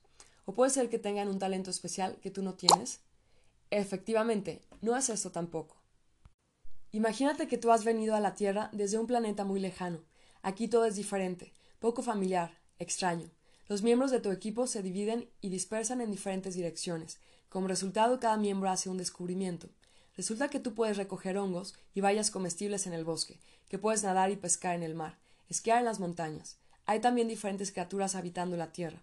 Algunas son inofensivas y otras no dudarían en comerte a ti y a tu equipo. Exactamente del mismo modo, la humanidad está constantemente descubriendo nuevas cosas. El flujo de ese conocimiento es inagotable, pero solo unos cuantos inventan y crean cosas, mientras otros miran con sorpresa. ¿Cómo esas personas se las arreglan para encontrar eso? Quizás es un elegido. ¿Qué hace a una persona un elegido? Sus metas y sus puertas son un único camino que pertenece solo a él. Tan pronto como tú sigas tu propio camino, los tesoros del mundo se abrirán ante ti, y entonces los otros te mirarán y se preguntarán sorprendidos ¿Cómo conseguiste hacer eso? Así de simple es. La paradoja es que este simple principio, aunque se encuentra en la superficie, es sin embargo difícil de captar. Todo el mundo sospecha que para conseguir nuevas cumbres inconquistadas de éxito, tú necesitas salirte de la fila y seguir tu propio camino, pero la gente continúa persistentemente siguiendo las huellas de alguien, tratando de repetir el éxito de alguien. Una vez, cuando yo era niño, mis padres me llevaron al bosque por primera vez. Mi padre y mi madre seguían encontrando setas y alegremente lo anunciaban a todo el bosque. Pero yo no podía encontrar nada y corría desesperadamente atrás y adelante entre ellos, suponiendo ingenuamente que si yo seguía a uno de los adultos, la suerte me sonreiría. Porque si ellos son capaces de encontrar setas, entonces ellos saben dónde ir. Pero fue todo en vano, fue solo cuando fui en contra en otra dirección, por mí mismo, cuando finalmente localicé una seta realmente grande. Mis padres protestaron con envidia, y yo desbordaba de sentimiento de orgullo de mí mismo, el descubridor. Comprendí algo en ese momento, pero no me di cuenta completamente. Después el mundo me mostró varias veces que si te apartas del sendero hollado que la mayoría de la gente sigue y vas por tu propio camino, puedes encontrar un tesoro, pero luego, una vez y otra, seguí siendo atraído a la corriente general, sometido al instinto de rebaño. Aquí la diferencia entre conocimiento consciente y estar familiarizado con el conocimiento se hace aparente. Puedes tener un presentimiento sobre algo, pero eso no va a ser de ninguna ayuda. Entre un presentimiento y un conocimiento articulado hay todo un abismo. El primero, en, en contraste con el segundo, no puede ser utilizado como un proyecto para la acción, no es por lo tanto de ninguna significación práctica. El transurfing, en este sentido, es dar los últimos toques, volviendo los presentimientos frases articuladas, decir cómo las cosas deberían hacerse. A saber, hasta cierto punto, tú puedes dejar de estudiar lo viejo y empezar a crear nuevas cosas. Más bien, no incluso crear, sino tomar del lugar de donde todos los descubrimientos y obras maestras vienen, de la eternidad. Para tener acceso a esa información almacenada en el espacio de variantes, necesitas sentar el fundamento del conocimiento básico del campo de interés, sin tal fundamento primario, tú no vas a ser capaz de sintonizar con el correspondiente sector en el espacio de variantes. En otras palabras, no vas a ser capaz de conectar con la base de datos. Tan pronto como hayas aprendido los preliminares, puedes olvidarte de lo que te han enseñado. Desde ese momento, tú eres capaz de hacer descubrimientos tú mismo y crear nuevas obras maestras. Un libro, un cuadro, una melodía, todas esas cosas son sacadas del espacio de variantes. Tú solo necesitas captarlas de un sector Dos o tres acordes característicos pueden actuar como un enganche para una melodía. Un estado de ánimo puede ser un enganche para crear un cuadro. Una situación para un libro. Para escribir un libro no tienes que encontrar una trama. La descubrirás después. Una trama completa emerge desde una situación si tú aquietas tu engreída mente y dejas que los personajes encuentren su propio modo de salir de la situación existente. No hay necesidad de fabricar las cosas, ya están ahí, Tú solamente necesitas calmadamente seguir la corriente de las variantes. Porque todas las cosas geniales son sorprendentemente simples, y la corriente de las variantes sigue un camino sorprendentemente simple similar, un camino con el que habitualmente una persona es incapaz de dar. Este abordaje puede incluso utilizarse para escribir programas de ordenador o desarrollar equipos técnicos, sin un proyecto partiendo de un punto de partida específico. Por supuesto, en algunos casos no puedes hacerlo sin un proyecto, pero en situaciones donde no obstante puedes arreglártela sin él, al menos en un área aislada, tú deberás seguir la corriente de las variantes, dejar el concepto desarrollarse por sí mismo. La mente, en sus intentos de planear las cosas por adelantado, acumula un elaborado diseño. La corriente de las variantes, al contrario, siempre genera la más elegante y óptima solución, que después simplemente te dejará maravillado. ¿Cómo funcionaron las cosas también sin un proyecto totalmente desarrollado? Así que es mejor no fabricar las cosas, sino simplemente hacer tu cosa, moverse secuencialmente de principio a fin. El punto de partida en cualquier asunto es la idea. Eso es lo principal. Todo lo demás será completado por la corriente de las variantes. Tú no deberás inventar la idea tampoco. Entonces, ¿de dónde vienen las ideas? Exactamente del mismo sitio. Todas las especulaciones geniales permanecen en la eternidad llegan a tu mente a través del alma. La tarea de tu mente no es dar con una idea, sino reconocerla cuando cae en tu cabeza. Y eso finalmente sucede si te sales de la fila y sigues tu propio camino, siguiendo las reglas de tu corazón. El alma tiene acceso directo al espacio de variantes, mientras la mente capta presentimientos y visiones y los interpreta a continuación. La mente no tiene una idea, es el alma la que sabe, y tú solo necesitas volverte hacia ella. Y puedes desde luego confiar en esta aparentemente insustancial afirmación. Hay un solo obstáculo, y es el hecho de que una verdad con el conocimiento, más que de una clara conciencia del principio. Todo el mundo de algún modo está de acuerdo en que el alma supuestamente lo sabe todo, pero nadie lo toma en serio. Todo el mundo pasa de largo, pensando que es una metáfora, y no le concede ninguna significación. La gente de sentido común razona. Por supuesto, hay visiones, está la voz interior, pero todas esas cosas son inestables, intangibles, poco fiables. Ahora bien, mi rigurosa lógica es una cosa totalmente diferente. Está basada en hechos firmes, asegura. De modo que si tienes información básica sobre un campo dado, el alma es capaz de sintonizar con el área correspondiente en el espacio de variantes y obtener un nuevo conocimiento sobre el que no vas a poder leer ninguna parte. Hace una pregunta, formúlala cuidadosamente y olvídate de ella por un tiempo. En unos cuantos días la respuesta vendrá por sí misma. Si no es así, Síguete preguntando la misma cuestión de vez en cuando. Quizá la respuesta vendrá en el transcurso de unos meses, pero vendrá sin falta. La cuestión es solo ¿Habrá suficiente determinación para romper los estereotipos establecidos y dejar de estar controlado por las normas comunes, esto es, para romper la regla del péndulo? Necesitas tener la audacia de usar tu derecho al conocimiento, de dejar de buscar respuestas a tus preguntas escritas por otros. Simplemente cambia la dirección de tu intención no recibir, sino crear. ¿En qué eres tú diferente a los autores cuyos libros estás leyendo? La única diferencia es que ellos han cambiado la dirección de su intención, dejaron de mirar y empezaron a crear, dejaron de seguir ciegamente a autoridades reconocidas y tuvieron el coraje de seguir su propio camino. Tú también toma tu derecho a estar en lo correcto. Y ahora vayamos a lo que me refería con el tercer regalo que te espera en el espacio de variantes. Trata de imaginarte cómo una persona se siente cuando tiene la cualidad de una superestrella.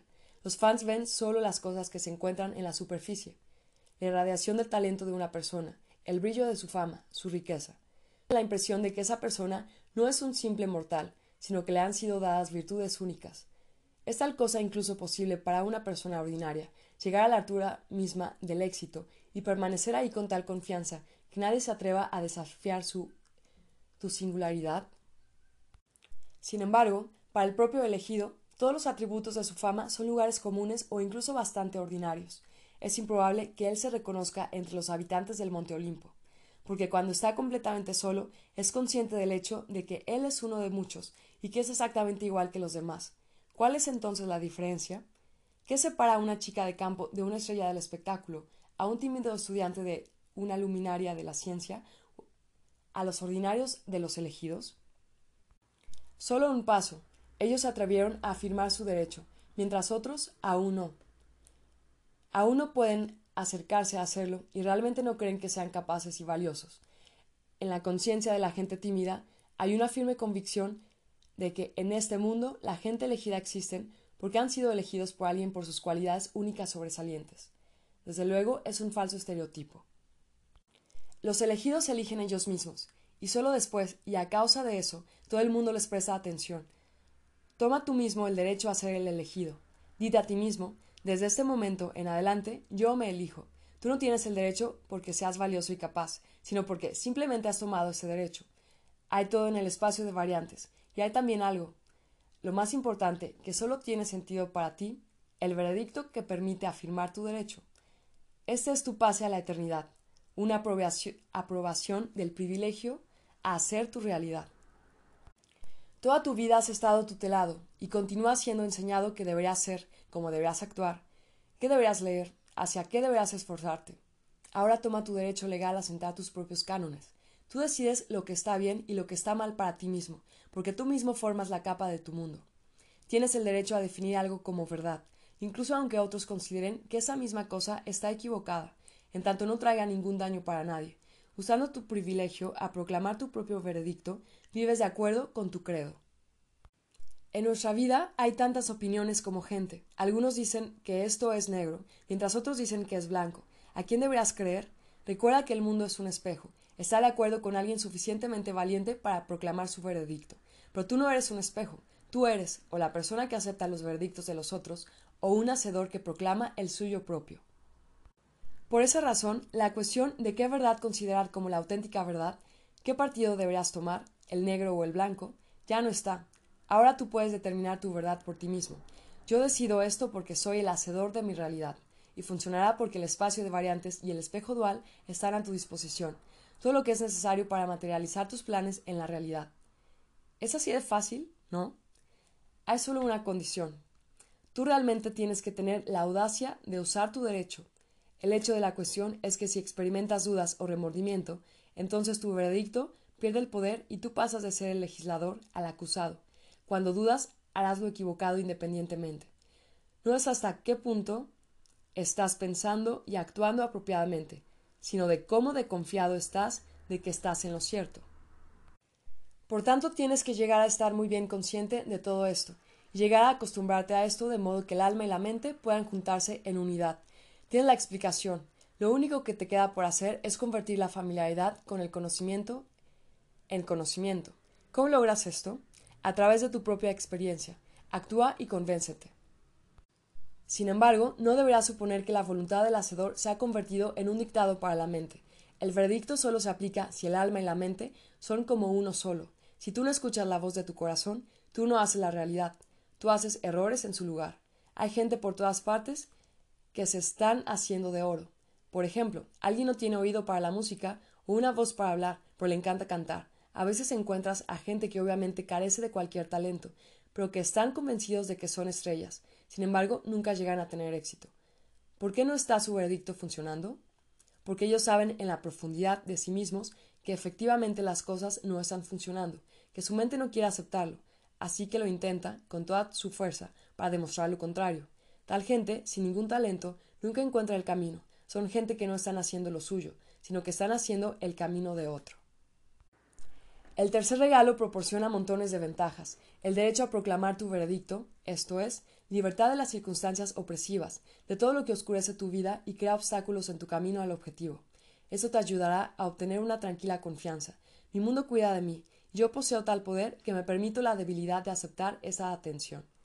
Desde el momento que tomas tu derecho a proclamar tu veredicto, puedes descartar cualquier juicio que te esté siendo forzado desde fuera, tal como lo que es bueno y lo que es malo, qué es correcto y qué es erróneo para tu mundo. Esto incluye al propio transurfing. En tanto no experimentas ninguna duda, vacilaciones y remordimientos y tu veredicto no esté dañando a nadie. Finalmente, llego a mi último punto. En el espacio de variantes hay todo, y todo lo que deseas para con tu alma y tu mente es tuyo, pero deberás saber que hay un guardián de la puerta de la eternidad, una ley absoluta que guarda el acceso a todo lo que está contenido ahí. Este implacable guardia deja entrar solo a aquellos que tienen la audacia de utilizar su derecho como hacedor. Tu veredicto actúa como el pase. Yo puedo y soy capaz, porque eso es lo que yo he decidido. Yo no quiero y yo no espero, yo intento. Así es que entonces, toma tu derecho, y el guardián abrirá para ti las puertas de la eternidad. Resumen. La acumulación de toxinas en tu cuerpo, potenciales excesivos e intenciones irrealizadas disminuyen tu energía. Para liberar tus fuentes de energía, tienes o que deshacerte de unas cuantas intenciones potenciales o lanzar su realización. Para que la energía funcione, necesitas concentrarte en el objetivo final. La concentración no depende de la atención, sino del enfoque. Enséñate a pensar en lo que estás haciendo en el momento presente. Necesitas fijar tu atención sistemáticamente en la diapositiva del objetivo. Deja de justificarte a ti mismo. Deja cualquier intento de confirmar tu significación. Mantén la amalgama y atente a los principios del espejo. A fin de disminuir la polarización, necesitas aflojar los radios que han sido tensados demasiado. Las técnicas de control de la realidad, diapositiva del objetivo, proceso de visualización, flujo de energía, marco, onda explosiva, esfera externa, reducción de decorados, amalgama del objetivo, fijación de la intención, integración.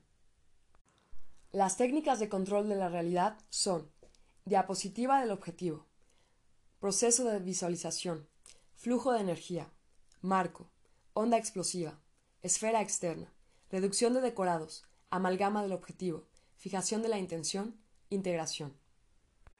El método preferido para ti es el que tú pienses que tiene que viene con más facilidad. Haz todo como se adapte a ti. La práctica regular es el principal requisito del éxito. Tienes que salir del espejo. Habiendo recibido el conocimiento básico, cambia la orientación de la intención de recibir a crear. No trates de inventar una idea, sino de saber cómo reconocerla. Habiendo comenzado en un punto de partida, muévete con la corriente de variantes.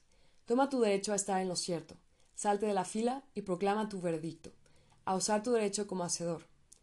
Yo decidí esto porque soy el hacedor de mi realidad.